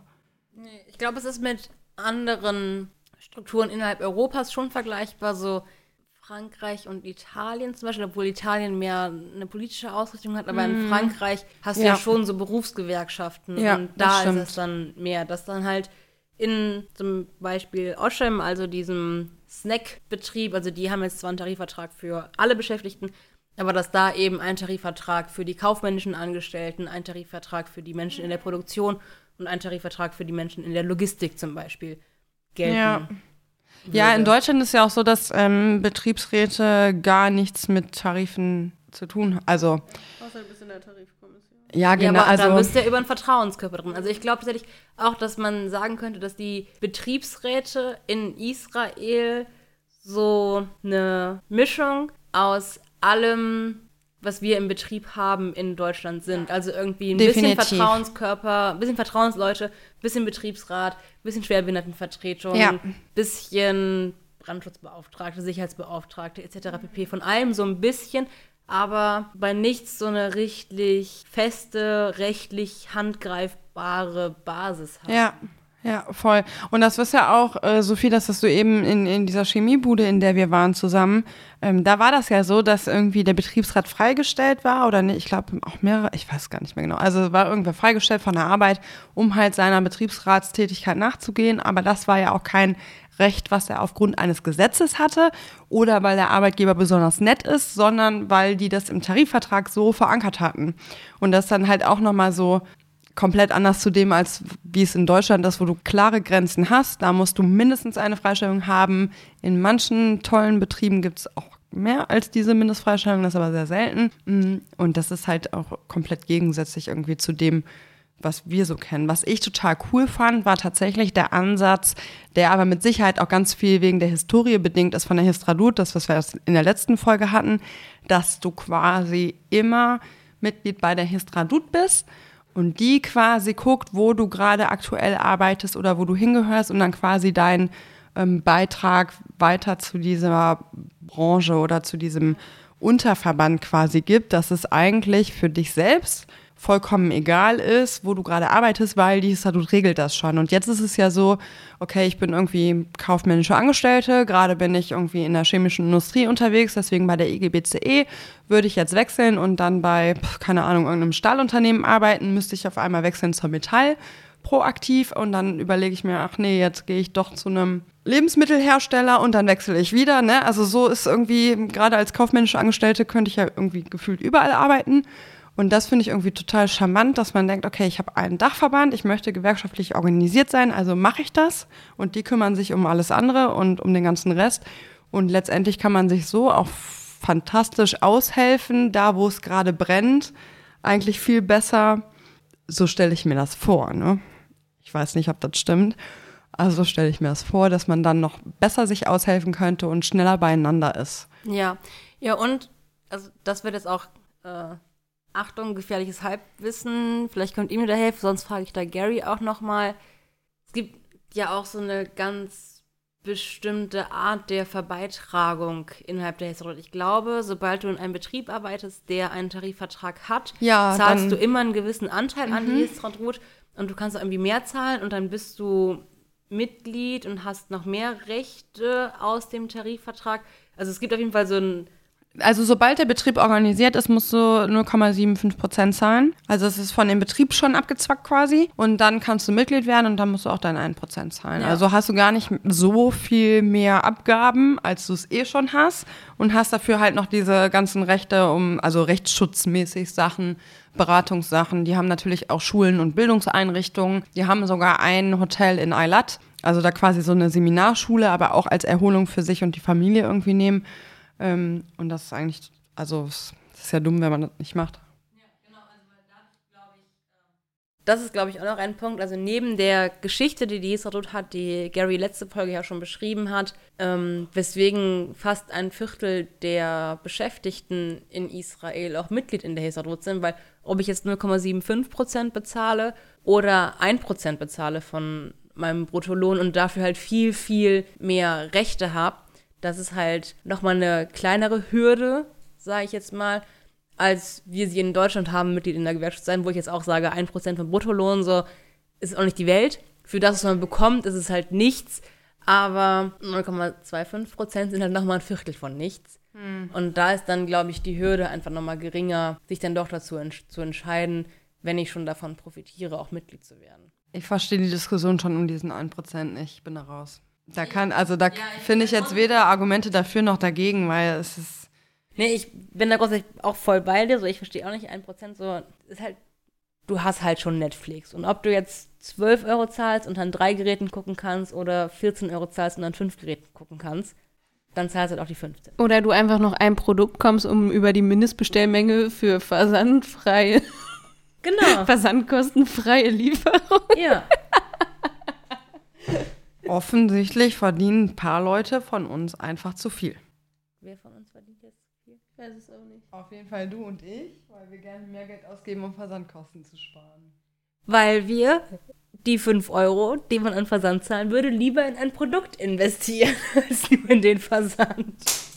Ja, und aber das, war, ja, aber das ist halt wirklich exakt das Gleiche. Also zahle ich halt die 75, die 0,75 Prozent und bekomme in Anführungszeichen nichts, also nur wirklich ganz stark in Anführungszeichen, genau, nur diesen Tarifvertrag, oder zahle ich 0,25 Prozent mehr und bekomme dann noch andere Rechte dazu. Für mich hat halt auch diese Mitgliedschaft an der Gewerkschaft nochmal so einen tatsächlich ideellen Charakter noch dahinter, ne? Safe, da bin ich voll bei dir, Rosa. Aber wir kennen halt auch beide, alle drei, die Ja, Realität und wissen, leider Ja. sieht das nicht jede und jeder so, wie wir das sehen. Sonst hätten wir halt nicht die von Gary beschriebenen in Deutschland bei DGB-Gewerkschaften leider tatsächlich 14 bis 15 Prozent, wenn wir alle Gewerkschaften reinrechnen, 16 bis 18 Prozent Mitgliedschaft in Gewerkschaften innerhalb der Arbeitnehmerschaft in Deutschland, sondern halt nehmen die leitenden Angestellten raus, 95-prozentige Mitgliedschaft. Aber wir können noch ein bisschen klatschen. Ja, aber dass sie jetzt streiken, das ist schon echt eine Unverschämtheit. Ja, in der jetzigen Situation. Ich meine, es ist Krise. Also man kann doch, dass die, Also. also wie komme ich denn, also in Corona fährt die Bahn jetzt nicht, ne? Das geht ja wohl gar nicht. Jetzt kommen halt die Eltern gerade mal wieder zum Arbeiten und dann wissen sie nicht, wohin mit den Kindern. Finde ich eine. Unverschämtheit von dem Bahnfahrer und den Kindergärtnern. Also die Verdi Könnten die sich schon mal Gedanken machen. Nee, das, sind, das ist nicht die Verdi oder die Was ein Arbeitgeber schon. Das ist jeder einzelne Bahnfahrer, jede einzelne Bahnfahrerin, jede Pflegekraft und jede Angestellte und jeder Angestellter in den Kindertagesstätten. Die sind das höchstpersönlich, die das schuld sind. Und die sind es auch schuld, weil da muss man nämlich von einer Schuld sprechen, wenn Menschen streiken. Und das Pflegepersonal, ne? Haben wir nicht die Zahlen schon hoch genug? Ich meine, hier ist doch schon fast alles rot. Muss das nicht reichen? Wir haben denen ja wohl genug Respekt gezollt das ganze Jahr über, oder? Ich klatsche ein bisschen. Ironie off. Ach so. Weiter? War es nicht ernst gemeint gerade? Ähm, guten Tag, ich bin Sophie und ich möchte hier etwas klarstellen. Das war Ironie für alle die, die an den Empfangsgeräten das nicht verstanden haben. Ich, ich trinke auf die. Ich wollte gerade sagen, dann würde ich einfach mal sagen, wir erheben unsere Gläser und solidarisieren uns sehr stark mit den Kolleginnen und Kollegen des öffentlichen Dienstes, die gerade vollkommen zurecht streiken, weil das Voll. von den Arbeitgeber und den Scheißkapitalisten so eine Verarsche ist, die ganze Zeit zu sagen, wir sind euch so dankbar, ihr macht so einen guten Job und dann wollen sie vernünftig entlohnt werden für ihren Job und dann gibt es noch nicht mal den fucking Inflationsausgleich. Wirklich, fickt euch. Das mich richtig sauer. Ja, was war das? Irgendwie 3,5 Prozent auf drei Jahre? Ja, passt doch. So, äh, äh, Entschuldigung, nein. Aber bestimmt auch 20 Klatscher dazu. drei Jahre. Unsere gute Freundin Vanessa, ne? Ihr habt die gehört zu den Seminaren, erinnert ihr euch? Die hat eine fantastische Rede gehalten beim Warnstreik. Dann auf Vanessa und auf ihre Rede und auf alle Kolleginnen und Kollegen im öffentlichen Dienst, die vollkommen zurecht streiken. Ja. Lachheim. Und auf, haben wir schon auf Gary auch getrunken? Aber nochmal, haben wir aber ah nochmal. ja. Also Prost auf die Kolleginnen und Kollegen und Lachheim auf Gary. Verrückt. Es ist eine verrückte Zeit, ich weiß auch nicht. Ja, ist es in der Tat. Und da wir ja gerade auch schon beim Thema Streiken waren, würde ich jetzt gerne meinen Song einfach mal loslassen und bitte äh, die liebe Rosa mal den Jingle abzuspielen. Aber ich hatte, ich, ich, ich wollte jetzt auch eigentlich mal was erzählen. Nö. Gemeinschaft, die Playlist bei Spotify. Ich setze Bück dich hoch von Deichkind auf die Playlist. So schnell ist das Thema jetzt abgehakt. Macht hier eine Riesenansage, unterbricht mich hier in meinem kla- krasse Plan. Na gut. Bück dich hoch, komm, steiger den Profit, aber du bekommst dafür nicht mehr Geld. Den Profit ja nicht steigern, ne? Aber du wirst beklatscht. So, deswegen sagen wir nein. Okay, ähm, ich würde weitermachen und brauche jetzt einmal ein entweder okay von der lieben Rosa und der lieben Sophie oder ein nein, wir splitten das, weil ich habe es mir diese Woche sehr einfach gemacht und habe einfach unseren guten Freund Freund auch Freund. äh, Gary gefragt nach guter alter Manier, die wir mal hatten in diesem Podcast damals zu unseren Anfängen, was denn unsere Gäste und Gästinnen gerne auf der Playlist haben würden. Und der Gute hat mir zwei Lieder genannt. Ich könnte jetzt entweder diese Woche eins droppen oder kleiner äh, Cliffhanger, wir sind noch nicht am Ende unseres Israel-Specials, oder mir einen von den beiden Songs aufheben. Dann ist es aber dein Song, ne? Weil wenn unsere Ja, das ist mein Song. Ihre Lieder auf die Playlist da ballern wollen, dann müssen sie es schon auch selber formulieren. Das ist mein Song. Gut. Mein gecheateter Song. Beide oder ein? Jeder darf einen Song. Okay. Nicht schon wieder eine Extrawurst hier. Soll ich Gary kurz schreiben, ob er mir eine Sprachnachricht schickt, wo sich den zweiten Song. Das wäre eine Möglichkeit. Nein, nein, nein. Dann wünsche ich mir jetzt erstmal von Weekend Blinding Lights, weil das ist momentan Garys Lieblingssong. Cool. Kenn das nicht. Ich würde es gerne jetzt singen. Das kannst du bestimmen. Wie, wie muss ich das singen? So wie Weekend das singt. Das kennst du auf jeden Fall. Hm, Ich weiß nicht, weil ich bin im Moment auf, der, äh, auf dem neuen Album von Matzen ein bisschen hängen geblieben. Und deswegen möchte ich etwas, was überhaupt nicht zu Israel und überhaupt nicht zum Thema Arbeiten passt, auf die Playlist setzen, nämlich AWM von Matzen. Ein sehr schönes Lied und es gefällt mir sehr gut. Bisschen punkig alles. Klar, kein Thema. Mach mal an. Ach so. Das haben wir dir doch gerade vorgesummt. Ja, genau. Sag doch das TikTok-Video. Ich habe keinen TikTok. Entschuldigung, ich bin in diesem Monat 30 geworden. Ich bin zu alt für den Scheiß. Ich kann aber den Alles klar, dazu, wenn ihr wollt. Wir könnten einen Gemeinschafts-TikTok-Account machen und dann gleich ein bisschen tanzen. Ich verstehe dieses Medium nicht und ich bin zu alt dafür. Ähm, bei Matzen finde ich richtig gut. Ich habe, sobald man Matzen sagt, immer ein Ohrwurm von Küss mich. Come on, küss mich. Halt Oh, eigentlich- an mir fest. Konnte ich Matzen nicht so gut leiden, bis, bis zu diesem Album jetzt tatsächlich. Ich finde das Mochte Album das richtig letzte gut. Album auch richtig gut. Kompass ist das letzte Album, glaube ich. Ja, nee, ich we- weiß nicht. Also, die waren immer okay, also so okay. Aber ich finde es richtig nett, dass sie ungefähr die einzigen sind in der Corona-Crisis, die nochmal fett sich ins Studio eingeschlossen haben, nochmal einen ganz anderen Musikdings daraus geballert haben und jetzt einfach so richtig Fashion-Punk machen. Richtig gut. Und AWM, gutes, gutes Ding. Girl, die Ärzte haben heute ihr neues Album released. Und das klingt auch ganz anders als die Ärzte, die wie sie schon seit 30 Jahren klingen. Glaube Hab ich mir noch nicht. nicht angehört. Sind immer ein bisschen poppiger geworden, aber halt grundsätzlich kann man Ärzte schon immer gut erkennen. Das stimmt. Ähm, Dein Wein ist Playlist haben wir. Mein Wein ist leer. Ich fülle den auf. Oder Rosa läuft für mich und füllt den auf. Eigentlich wollte ich Rosa erstmal im Raum lassen, weil ich habe auch ein bisschen das Gefühl, dass unsere Rosa Freundin Rosa noch was sagen muss, weil irgendwie hast du wenig geredet, diese Folge.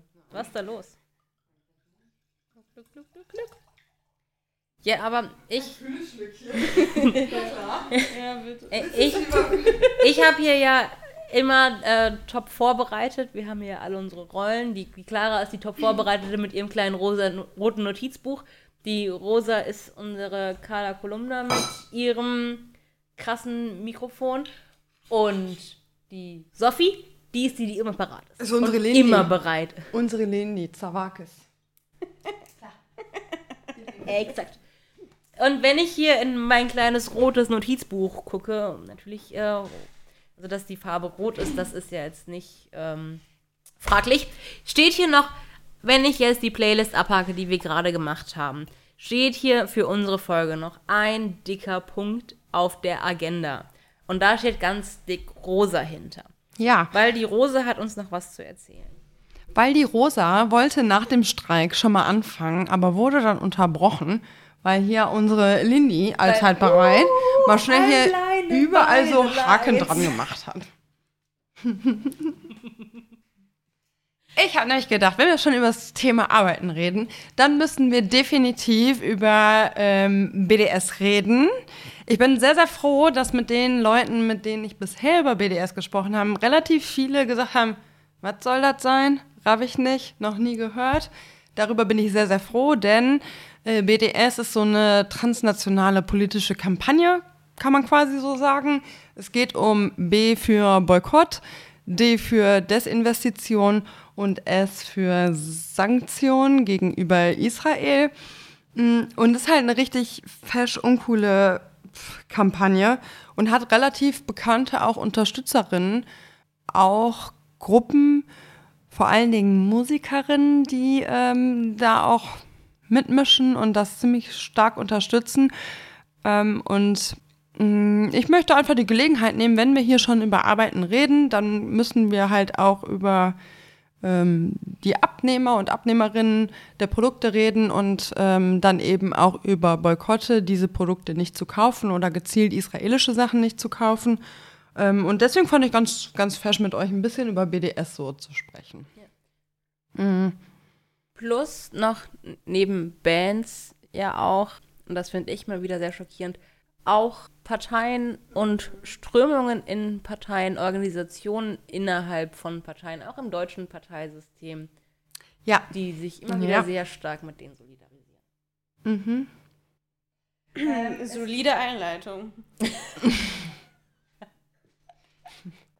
Ähm, bei BDS geht es so ein bisschen so um, um den Zweck und das Ziel quasi, den ganzen Staat Israel so wirtschaftlich, aber auch kulturell und vor allen Dingen auch politisch irgendwie zu isolieren und quasi möglichst klein zu halten bis zu zerstören, unter dem Ziel, dass ähm, Israel, na, jetzt ist es auch alles ein bisschen schwierig zu formulieren für mich, dass sie quasi ähm, die?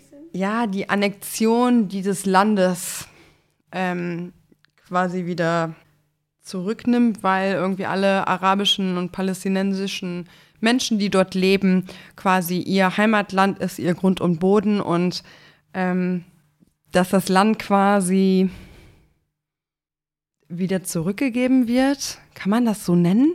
Ja, zurückgegeben nicht wirklich, weil es gab ja nicht den Staat Palästina, bevor es den Staat Israel gab. Also es gab die britische Ja, Besatzungszone, genau. aber es gab den Staat Palästina nicht. Also es gibt halt Aber Also- die Leute von dieser Kampagne behaupten das ja, Ja. so. Wir waren zuerst hier, das ist eigentlich unser Land und wir möchten gerne, dass Israel möglichst aus allen, allen Richtungen attackiert wird, um niedergemacht zu werden, um so klein zu halten zu werden, damit ähm, sie eben dieses Land nicht behalten können und damit es zurückgegeben ist, damit Palästina anerkannt wird ähm, und die Israelis eben eben kein Anrecht haben, da zu sein und dort zu leben. Irgendwie. Genau, plus das extra Schwierige finde ich immer an der ganzen BDS-Bewegung, dass ja ganz oft nicht ist, wir waren zuerst hier, sondern die waren zuerst hier und ihr habt kein Recht, deren Land zu besetzen. Also dass es ja, Ja. immer eine dritte Partei ist, also dass innerhalb dieser BDS-Organisation, dass es halt keine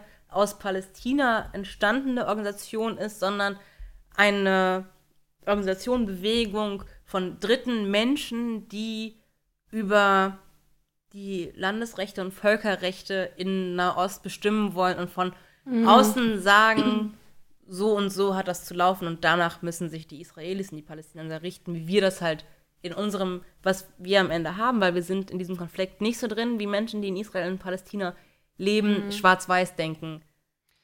Ja, also diese, diese ganze Bewegung ist irgendwie erst so richtig doll in den 90ern groß geworden, aber letztendlich kann man, ähm, oder gibt es viele Menschen, die sagen, dass es schon Ende der, des 19. Jahrhunderts, Anfang des 20. Jahrhunderts irgendwie gekommen ist und dass da halt arabische Länder das erste Mal ähm, Boykotte gegen jüdische Personen gemacht haben, ne? also auch ganz stark dann in unserer Zeit der Weimarer Republik konnte man das merken, dass arabische Länder sich dann auch mit den Deutschen zum Beispiel zusammengeschlossen haben, ernsthafte Judenboykotte zu machen, ähm, um eben gezielt eine Bevölkerungsgruppe ähm, klein zu halten und nicht nur zu sagen, okay, mir passt irgendwie dieses eine Produkt nicht, deswegen konsumiere ich das nicht, sondern es kommt gezielt von, von dieser Art Menschen. Das hört sich auch schwierig an, wie ich das gerade formuliere, aber ich glaube, wir wissen alle, wie ich das meine. Ja, und exakt mit einem Halbsatz, den du gerade eben gesagt hast, beschreibt ja schon, wie eklig diese Bewegung ist mit Judenboykotten. Weil jeder und jede von euch, die so minimalen Geschichte aufgepasst hat, weiß, es gab Judenboykotte schon mal in der Geschichte. Genau. Und wir wissen alle, wie das geendet hat. Ja. Aber genau aus dieser Zeit kommt es ja, ne? Ja. Also, dass, dass viele, viele Länder sich irgendwie zusammengetan haben und, und das halt so gezielt gemacht haben, was halt super furchtbar geendet ist. Und ähm, ich meine, es gibt immer noch heute in der Zeit die Länder Iran, Syrien und Libanon, glaube ich, die halt immer noch äh, gezielt jüdische Produkte boykottieren, also die tatsächliche Importbeschränkungen haben gegen jüdische Produkte. Und das ist halt schon arg ekelhaft halt auch immer noch. Ne? Ich meine, jetzt ist Iran auch noch mal noch mehrere Sanktionen auch mit. Aber darf ich, darf ich ein Paradebeispiel, wie es, also was das halt auch an Negativfolgen hat, dieses dumme BDS am Ende geben? Oder bringst du das Nö, mach mal.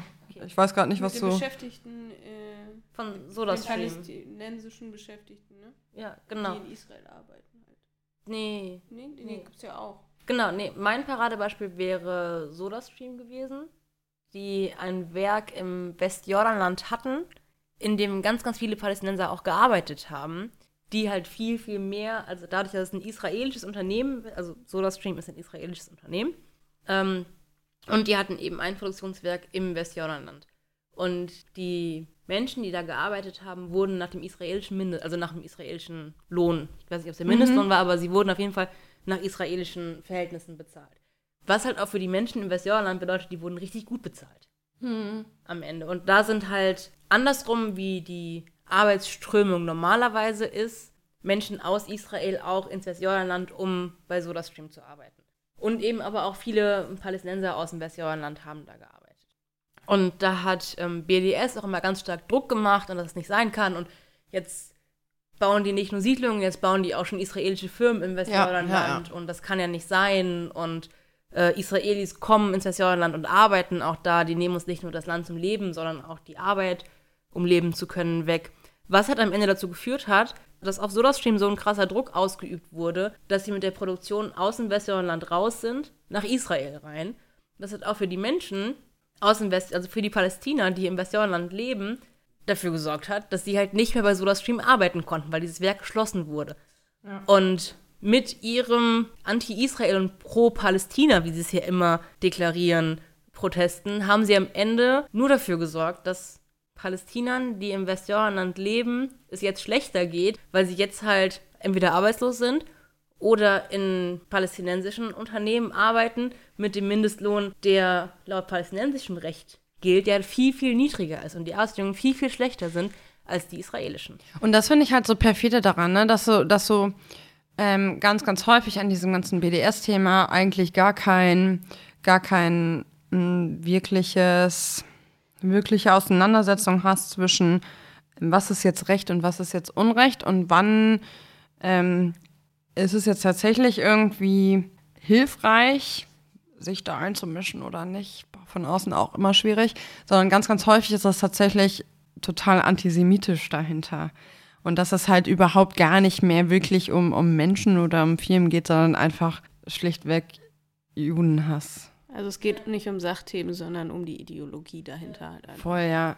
Und ganz häufig wird dann irgendwie so, so Worte auch verwendet wie Judenboykott, was ich eben schon mal gesagt habe, oder irgendwie so der Apartheidsstaat Israel. Und ich denke mir so, ey, wir waren da jetzt ein paar Mal, zumindest wir drei können behaupten, also ich habe da nichts mit, mit Rassentrennung gesehen. Ich habe da nichts mit überhaupt Trennung zwischen verschiedenen Bevölkerungsgruppen gesehen. Da musste niemand irgendwie auf. Also, nee, nee, nee. Man kann da einfach keine, keine Vergleiche machen, wie es zum Beispiel in Südafrika war oder wie man es auch aus anderen Unrechtsstaaten einfach kennt. Ähm, das ist halt einfach wahnsinnig falsch. Ich frage mich halt bei dem, wenn der Apartheidsstaatbegriff aufkommt, auch immer so ein bisschen, ob das so ein verwöhntes Europäerdenken ist. Also, weil am Ende gibt es ja zwischen den palästinensischen Gebieten und Israel einfach harte Gren also Grenzen mit Grenzkontrollen. Und das kennen wir als Europäerinnen, die halt in der Mitte von Europa leben, Nicht. halt nicht. Nur Dank aus Kindheitsgedanken, ne? Genau. Ja. Also ich glaube, ich habe mit Ja, sieben das letzte Mal meinen. Reisepass gezeigt oder meinen Kinderausweis damals noch, Ja. als ich nach Österreich fahren wollte. Und so danach gab es halt Schengen und dann wurde halt nicht mehr danach gefragt. Clara, du konntest mit sieben Auto fahren? Ja, sicher. Was? Ich konnte mit fünf, durfte mit 18. Rechts Gas mit der Bremse, gar kein Problem. Gib ihm. ähm, nee, aber also am Ende ist es ja einfach nur eine fucking Grenze. Also es ist ja jetzt nicht so super unüblich, ist, dass Grenzkontrollen stattfinden an Landesgrenzen. Klar ist da ist irgendwie eine Landesgrenze, die nicht wirklich von allen Staaten anerkannt wird, aber ich glaube ganz oft, dass das eben auch wieder dieses, wir misch- mischen uns als Dritte von etwas auf etwas ein, bei etwas ein, wovon wir nicht so richtig Ahnung haben, wo wir so ein Schwarz-Weiß-Denken haben, so ganz, ganz krass, ohne wirklich da drin zu sein und halt auch von unserem unfassbar verwöhnten, privilegierten, weißen Mitteleuropäerinnen Blick drauf gucken. Glaube ich auch. Und trotzdem finde ich es erschreckend, wenn, also ne, diese BDS-Kampagne versucht immer mal wieder und auch mit wahnsinnig äh, emotionalisierenden Bildern quasi für ihre Sache zu werben. Manchmal ist es erfolgreich, manchmal halt nicht. Und ich bin ziemlich froh darüber, dass der Deutsche Bundestag zum Beispiel hatte auch dieses BDS-Thema ähm, auf dem Schirm. Und ich glaube, es war letztes, ich glaube, es war 2019. War es 2018? Mai 2019. Das war dann 2019, wo sie sich halt entschieden gesagt haben, dass BDS einfach antisemitisch ist und da auch nichts zu diskutieren gibt. Und da war ich sehr, sehr froh, dass wir das, oder dass wir, doch, dass mein Staat Deutschland das so entschieden hat. Also, weil ist es ja auch, also weil es ist ja, das ist ja auch gerade das ähm, Gefährliche an Ja, aber die Israel Holländer zum. Beispiel, die finden BDS als legitime Bewegung. Und die haben sich halt nicht so klar davon distanziert und gesagt, das ist voll antisemitisch. Und ich meine, Holland ist hier so 30 Kilometer, ne? Ja, das stimmt. Zack, die Bohne. Aber also, aber das ist, glaube ich, halt das ähm, für mich ist halt, also BDS alleine deswegen schon, genau wie auch dieser ganze Israel, der Imperialismusstaat und der Staat des Kapitalismus und keine Ahnung was, halt schon so offensichtlich antisemitisch, weil du ja nur mit den harten Klischees und ja schon, dass man ja auch gerade so in Yad Vashem in den ersten Räumen lernt, sieht nochmal schon sehr, sehr lange bestehende, so in der Pest ja schon bestehenden oder zur Pest Ja, bestehenden ja, ja. Klischees von dem Juden Genau, ja. spielt. So, das ist der Kaufmann, die sind geizig, die haben große Nasen, damit die das Geld riechen können. Die sind die Banker, die machen das Geld, die nehmen das Geld von dir, um noch mehr Geld ranzuscheffeln. Und nichts anderes ist ja am Ende der Gedanke auch von dieser BDS-Bewegung. Und damit halt auch ganz, ganz einfach antisemitisch zu entlarven. Ja, und sie machen das halt unter dem Deckmantel, irgendwie die Palästinenser in, zu beschützen und denen irgendwie Schutz anzubieten, in dem Sinne vor Israel. Aber das Einzige, was sie dadurch äh, vor allem erreichen, ist auch in Israel dafür zu sorgen, dass Palästinenser, die dort arbeiten und äh, wie Clara vorhin auch schon gesagt hat, ähm, mehr verdienen als äh, ähm, im Westjordanland, ähm, dann da ihren Job verlieren, weil da dann die, die Unternehmen vielleicht pleite gehen, weil sie boykottiert wurden oder so. Das heißt, es hat eigentlich keinen positiven Effekt auf die Leute, die dort leben. Genau. Es ist halt einfach nur Image-Schaden für israelische Unternehmen, was keinen Sinn macht. Und, und, und ähm, also ich denke, ihr, ihr zwei kennt ja beide auch Avital. Und das fand ich irgendwie, das ist mir noch so, so im Kopf geblieben. Also für alle Hörerinnen und Hörer da draußen, die Avital ist halt zuständig für die ähm, europäische äh, Gewerkschaftsaustausch, Internationale. internationale Gewerkschaftsarbeit von der Hisradut und fährt eben auf Kongresse und ähm, besucht eben andere Gewerkschaften und pflegt die Kontakte und den Austausch. Und sie hat eben ähm, oder sie empfängt auch immer uns als Delegation, wenn wir dorthin fahren. Und wir hatten alle drei die Gelegenheit, mit ihr zu sprechen. Und als ich dort war, hat sie ähm, eben auch nochmal geschildert, wie wichtig es ist, eine, ein, eine feste Gewerkschaft dort auch vor allen Dingen in den Grenzregionen zu haben, denn eben die Histradut beschäftigt oder die organisiert eben auch äh, palästinensische Menschen, die eben in Israel arbeiten, weil das halt wichtig ist, dass auch sie ähm, nicht verarscht werden von, von den Bossen ähm, und kümmert sich halt auch darum, dass Grenzübergänge erleichtert werden, ähm, dass nicht so starke Kontrollen sind, ne, dass Vorurteile abgebaut sind, dass auch dort die richtigen Bildungseinrichtungen irgendwie in Anspruch genommen werden können, damit sie halt genauso gut arbeiten und leben können, wie es eben die israelischen äh, Menschen können. Und die Isradut ähm, führt dennoch dann auch einen Teil von, von den Mitgliedsbeiträgen ab, ähm, eben an die entsprechende palästinensischen Gewerkschaften. Und das fand ich ziemlich beeindruckend und cool irgendwie zu hören, dass auf diese Art und Weise von, von Arbeiten und Leben versucht wird, miteinander tatsächlich nochmal irgendwie in einen Austausch, in einen Konsens zu kommen irgendwie. Also das fand ich ziemlich geil. Plus beeindruckend und ziemlich geil generell diese Frau Avital. Ja, also es war halt auch die, wenn ich mich recht erinnere, die erste israelische Frau, die in Ägypten studieren durfte. Ja, oder und eine sich der ersten, da, ich oder, weiß nicht, aber sie genau, war und auf sich jeden da halt ja. hart durchgebissen hat und einfach eine hart beeindruckende Frau. Wenn sie einem erzählt, was für eine Geschichte sie hat, wie stark sie sich und wie oft sie sich gegen Männer durchgesetzt hat, Mhm. auch, als auch wie stark sie einfach für die Arbeit der Hesrot kämpft. Da auch ein äh, weiterer Shoutout, wenn ihr da so ein bisschen mit drin sein wollt, ein bisschen was mitbekommen wollt, folgt Avital auf Instagram. äh, sie heißt da Avital Shapira, Shap Avital geschrieben A-V-I-A-T-L,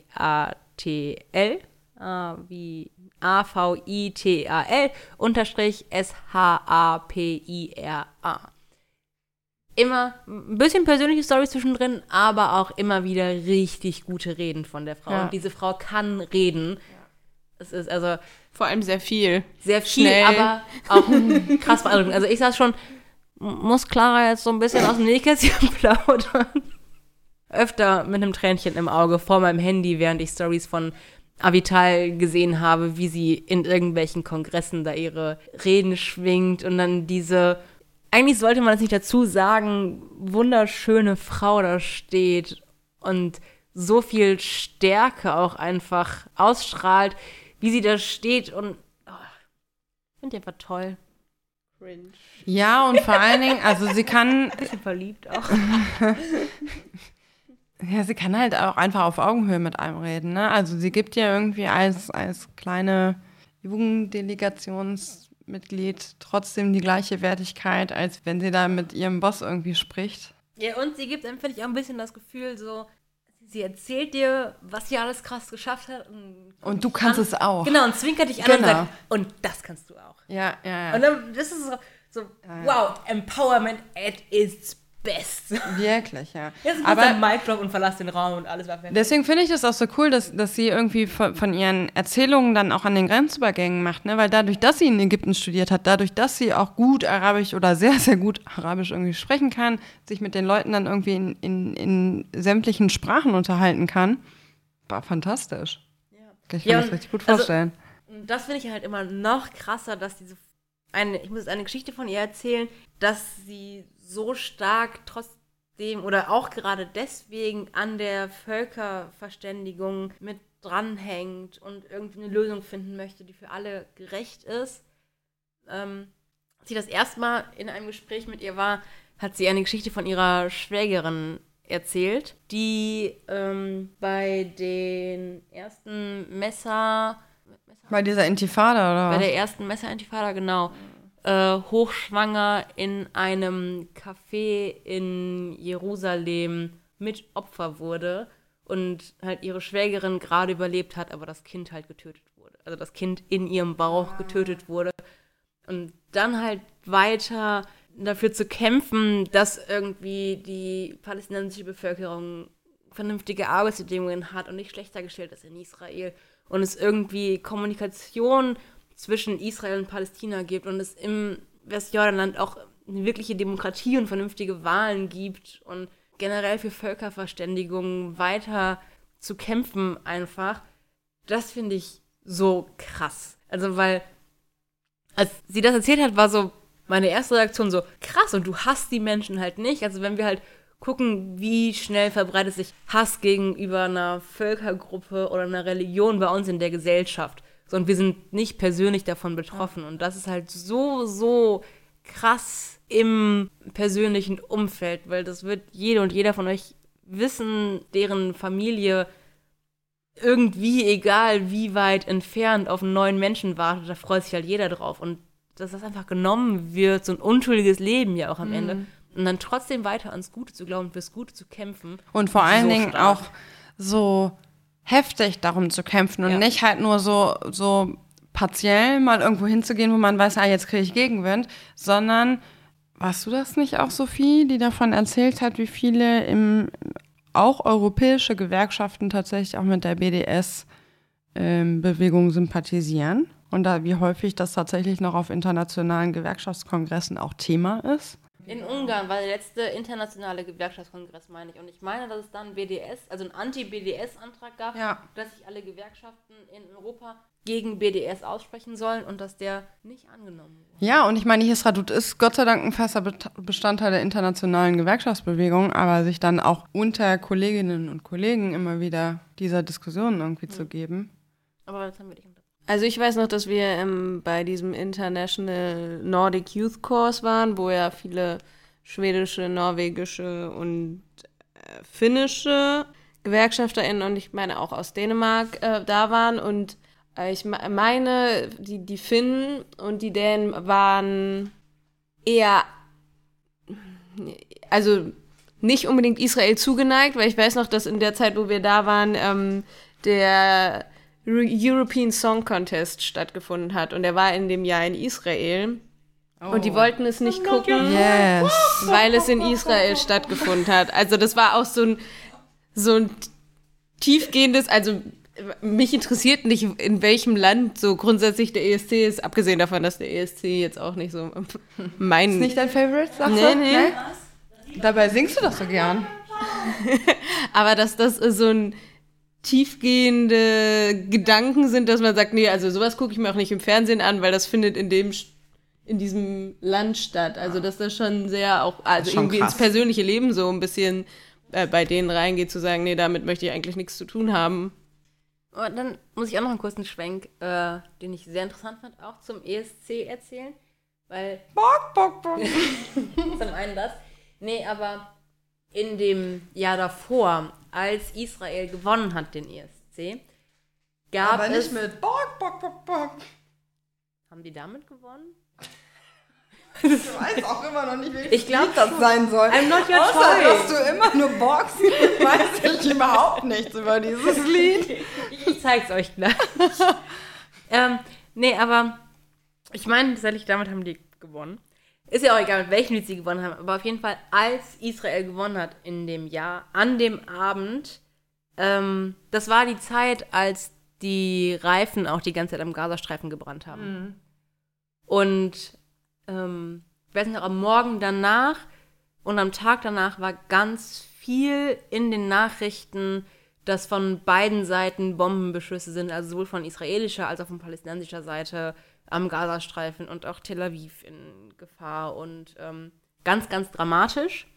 Und ich habe damals Gary geschrieben, weil Gary kurz davor eine persönliche Veränderung hatte äh, und ich halt wissen wollte, wie es ihm und seiner Familie geht. Und er war so, hä, ja, wir sind alle verkatert, aber warum? und ich sehe, weil bei uns den ganzen Tag in den Nachrichten ist, dass bei euch blöd gesagt eine Bombenstimmung ist. Also, dass auf einmal halt wieder Bomben fliegen von beiden Seiten und der Iron Dome nicht mehr ganz sicher ist und keine Ahnung. Und er war so, hä, nee, also wir haben gestern halt am Yitzhak Rabin-Platz ordentlich gefeiert, über den wir letzte Folge schon geredet haben und haben halt alle vielleicht ein bis fünf Goldstars zu viel getrunken, aber mehr war gestern in Tel Aviv nicht los. Und ich würde mal sagen, heute ist auch nicht so viel los, weil jetzt liegen halt alle am Strand oder im Bett und katern aus. Also hier ist überhaupt nichts. Und das fand ich so verrückt, weil das halt schon seriöse Medien waren, in denen das gekommen ist, dass da halt wieder irgendwie ordentlich was los ist. Und die Feierlaune der Israelis genutzt wurde, um irgendwie die Angreif Angreifbarkeit zu nutzen und aber auch zeitgleich zurückgeschossen wurde. Und ist halt am Ende in Sderot und um Jerusalem rum. Weil das war auch zeitgleich die Zeit, in der Amerika seine Botschaft verlegt hat. Oder halt bekundet hat, dass sie sie verlegen werden. Ja. Ähm, aber eben in Tel Aviv, was, also natürlich geografisch ist Israel ziemlich klein, aber für israelische Verhältnisse sowohl von Sderot als auch von Jerusalem relativ weit weg ist. Ähm, also Jerusalem, Tel Aviv sind. Tel Aviv ist an der westlichen Kante von Israel und Jerusalem an der östlichen, also einmal durchs ganze Land. Also Israel sehr klein, ungefähr so groß wie Hessen, kann man sich das vorstellen, aber halt für Landes Landesverhältnisse schon relativ weit weg. Aber wurde halt äh, von unseren Medien aufs ganze Land sofort übertragen. Und das fand ich auch richtig verrückt irgendwie dann in dem Moment, dass ich mir richtig Sorgen gemacht habe um alle Menschen, die ich in Israel kenne und dann hätte ich mir nur, in Anführungszeichen, Sorgen um die Menschen, die ich aus Jerusalem und Sderot kenne, Sorgen machen müssen. Aber das ist, glaube ich, auch wieder eins von diesen, wir als Dritte mischen uns generell in diesen Staat ein und suchen eine Lösung. Auch nochmal so ein Punkt, wir als Dritte vermitteln Nachrichten, vermitteln Botschaften, die gerade in dem Nahostkonflikt in Israel wir ganz oft versuchen, irgendwie in Schwarz und Weiß zu sehen und auch ganz oft so schwarz und weiß gedacht und gesprochen wird, es aber einfach kein Schwarz und Weiß gibt. Also das war auch das, was ja auf allen Delegationen, also wir haben vor unseren Delegationen immer so eine Vorbesprechung, ein Vorwochenende und da wird auch immer ganz klar gesagt, so, du wirst halt dich daran gewöhnen müssen, in Israel, es gibt kein Schwarz und Weiß, es gibt kein richtig und falsch. Es gibt halt irgendwas dazwischen und das können wir als Europäer nicht sagen, was ist das dazwischen, was wäre die vernünftige Lösung und bilde dir nicht ein, äh, Antworten auf deine Fragen zu finden. So, ich bin nach beiden Malen, wo ich da war, mit mehr Fragen nach Hause gefahren, als ich hingeflogen bin. Und Jetzt weiß ich nicht, wo ich angefangen habe.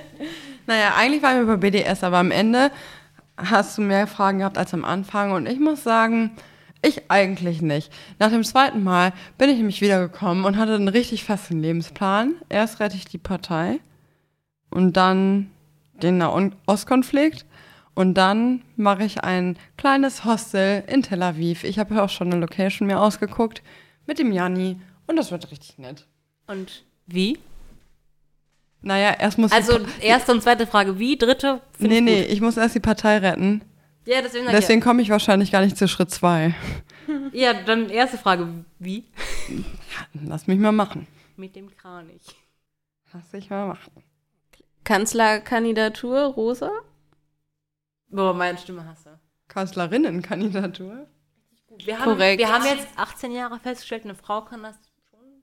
Also, wenn eine Frau von der CDU das so relativ akzeptabel machen kann, überleg mal. Ja, ich, ich kriege erstmal meinen Betrieb unter Kontrolle, dann. Oh, Rosa, was willst du mit deinem Betrieb, wenn du ganz Deutschland haben kannst? Ich habe schon überlegt, ob wir, unseren, ob wir meinen Betrieb kaufen sollen. I got no money. Gutes sozialistisches Projekt daraus. Jede Mitarbeiterin, Gute alte Genossenschaft. Jeder einen Euro von eurer Belegschaft, dann habt ihr den Laden, das glaube ich nicht. Das glaube ich auch nicht. Wir müssten halt jeder mehr als einen Euro machen, aber ich glaube, die Gehälter geben es auch her, dass jeder mehr als ein Prozent gibt. Und ein Prozent ist deutlich mehr als ein Euro. Jo. Kommt auf den Grund. Naja, also ich glaube nicht, dass bei Rosa im Laden Leute weniger. Die Azubis haben mehr als ein Euro je Prozent. Wie auch immer. Wir könnten dann auch ein bisschen crowdfunden im Internet. Da kommt doch hier so, gucken wir mal, wo wir Bitcoins finden. Hä, frag doch mal den Kevin, der will doch alles enteignen. Vielleicht enteignen wir einfach diese Bude. Ja, Dann kommt der ob alle Swimmingpool. Mitarbeiter. Ich wollte mal so den Swimmingpool auf der Dachterrasse haben. Wir haben eine wunderschöne Dachterrasse, aber die ist ein, die ist ein bisschen nicht so gut in Schuss gerade. Aber wenn wir da so, einen- so einen schönen Swimmingpool wieder draufsetzen, dann wäre das wieder die Attraktion in der Mittagspause. Ja, ja, ja. Ich spreche mal mit Kevin, vielleicht bei Gelegenheit, wenn ich diese Partei irgendwann gerettet habe. Und dann ähm, rappen wir das Ding jetzt ab. Ich mache nochmal eure Gläser voll Sie. und Dann trinken wir jetzt mit dem letzten Schluck noch ein letztes Lachheim, bevor wir unser Feierabendgetränk trinken. ja, ich muss diesen, diesen Gin mit der Bohne noch trinken. Das ist unser Feierabendgetränk. Das Ah, ja. machen wir nicht jetzt. Ja, klar. Lachheim, Stößchen und Ciao Kakao. Tschüsseldorf. Und bleibt gesund. Ciao mit V. Stay home, stay safe.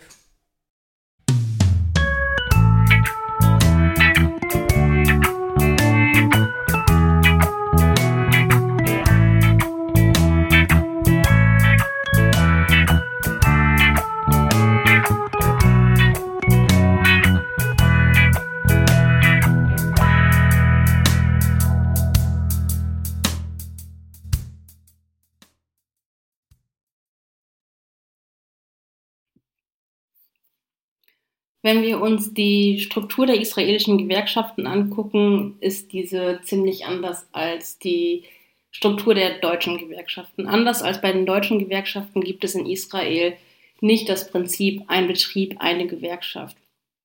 Genauso sind die Gewerkschaften nicht wie in Deutschland autonom. Das bedeutet, in Deutschland gibt es die IGBCE, die eine autonome Organisation ist, die ihre Mitglieder eigenständig organisiert, eigene Tarifverträge schließt, die Mitglieder eigenständig rechtlich vertritt und auch ihre eigenen Mitgliedsbeiträge generiert.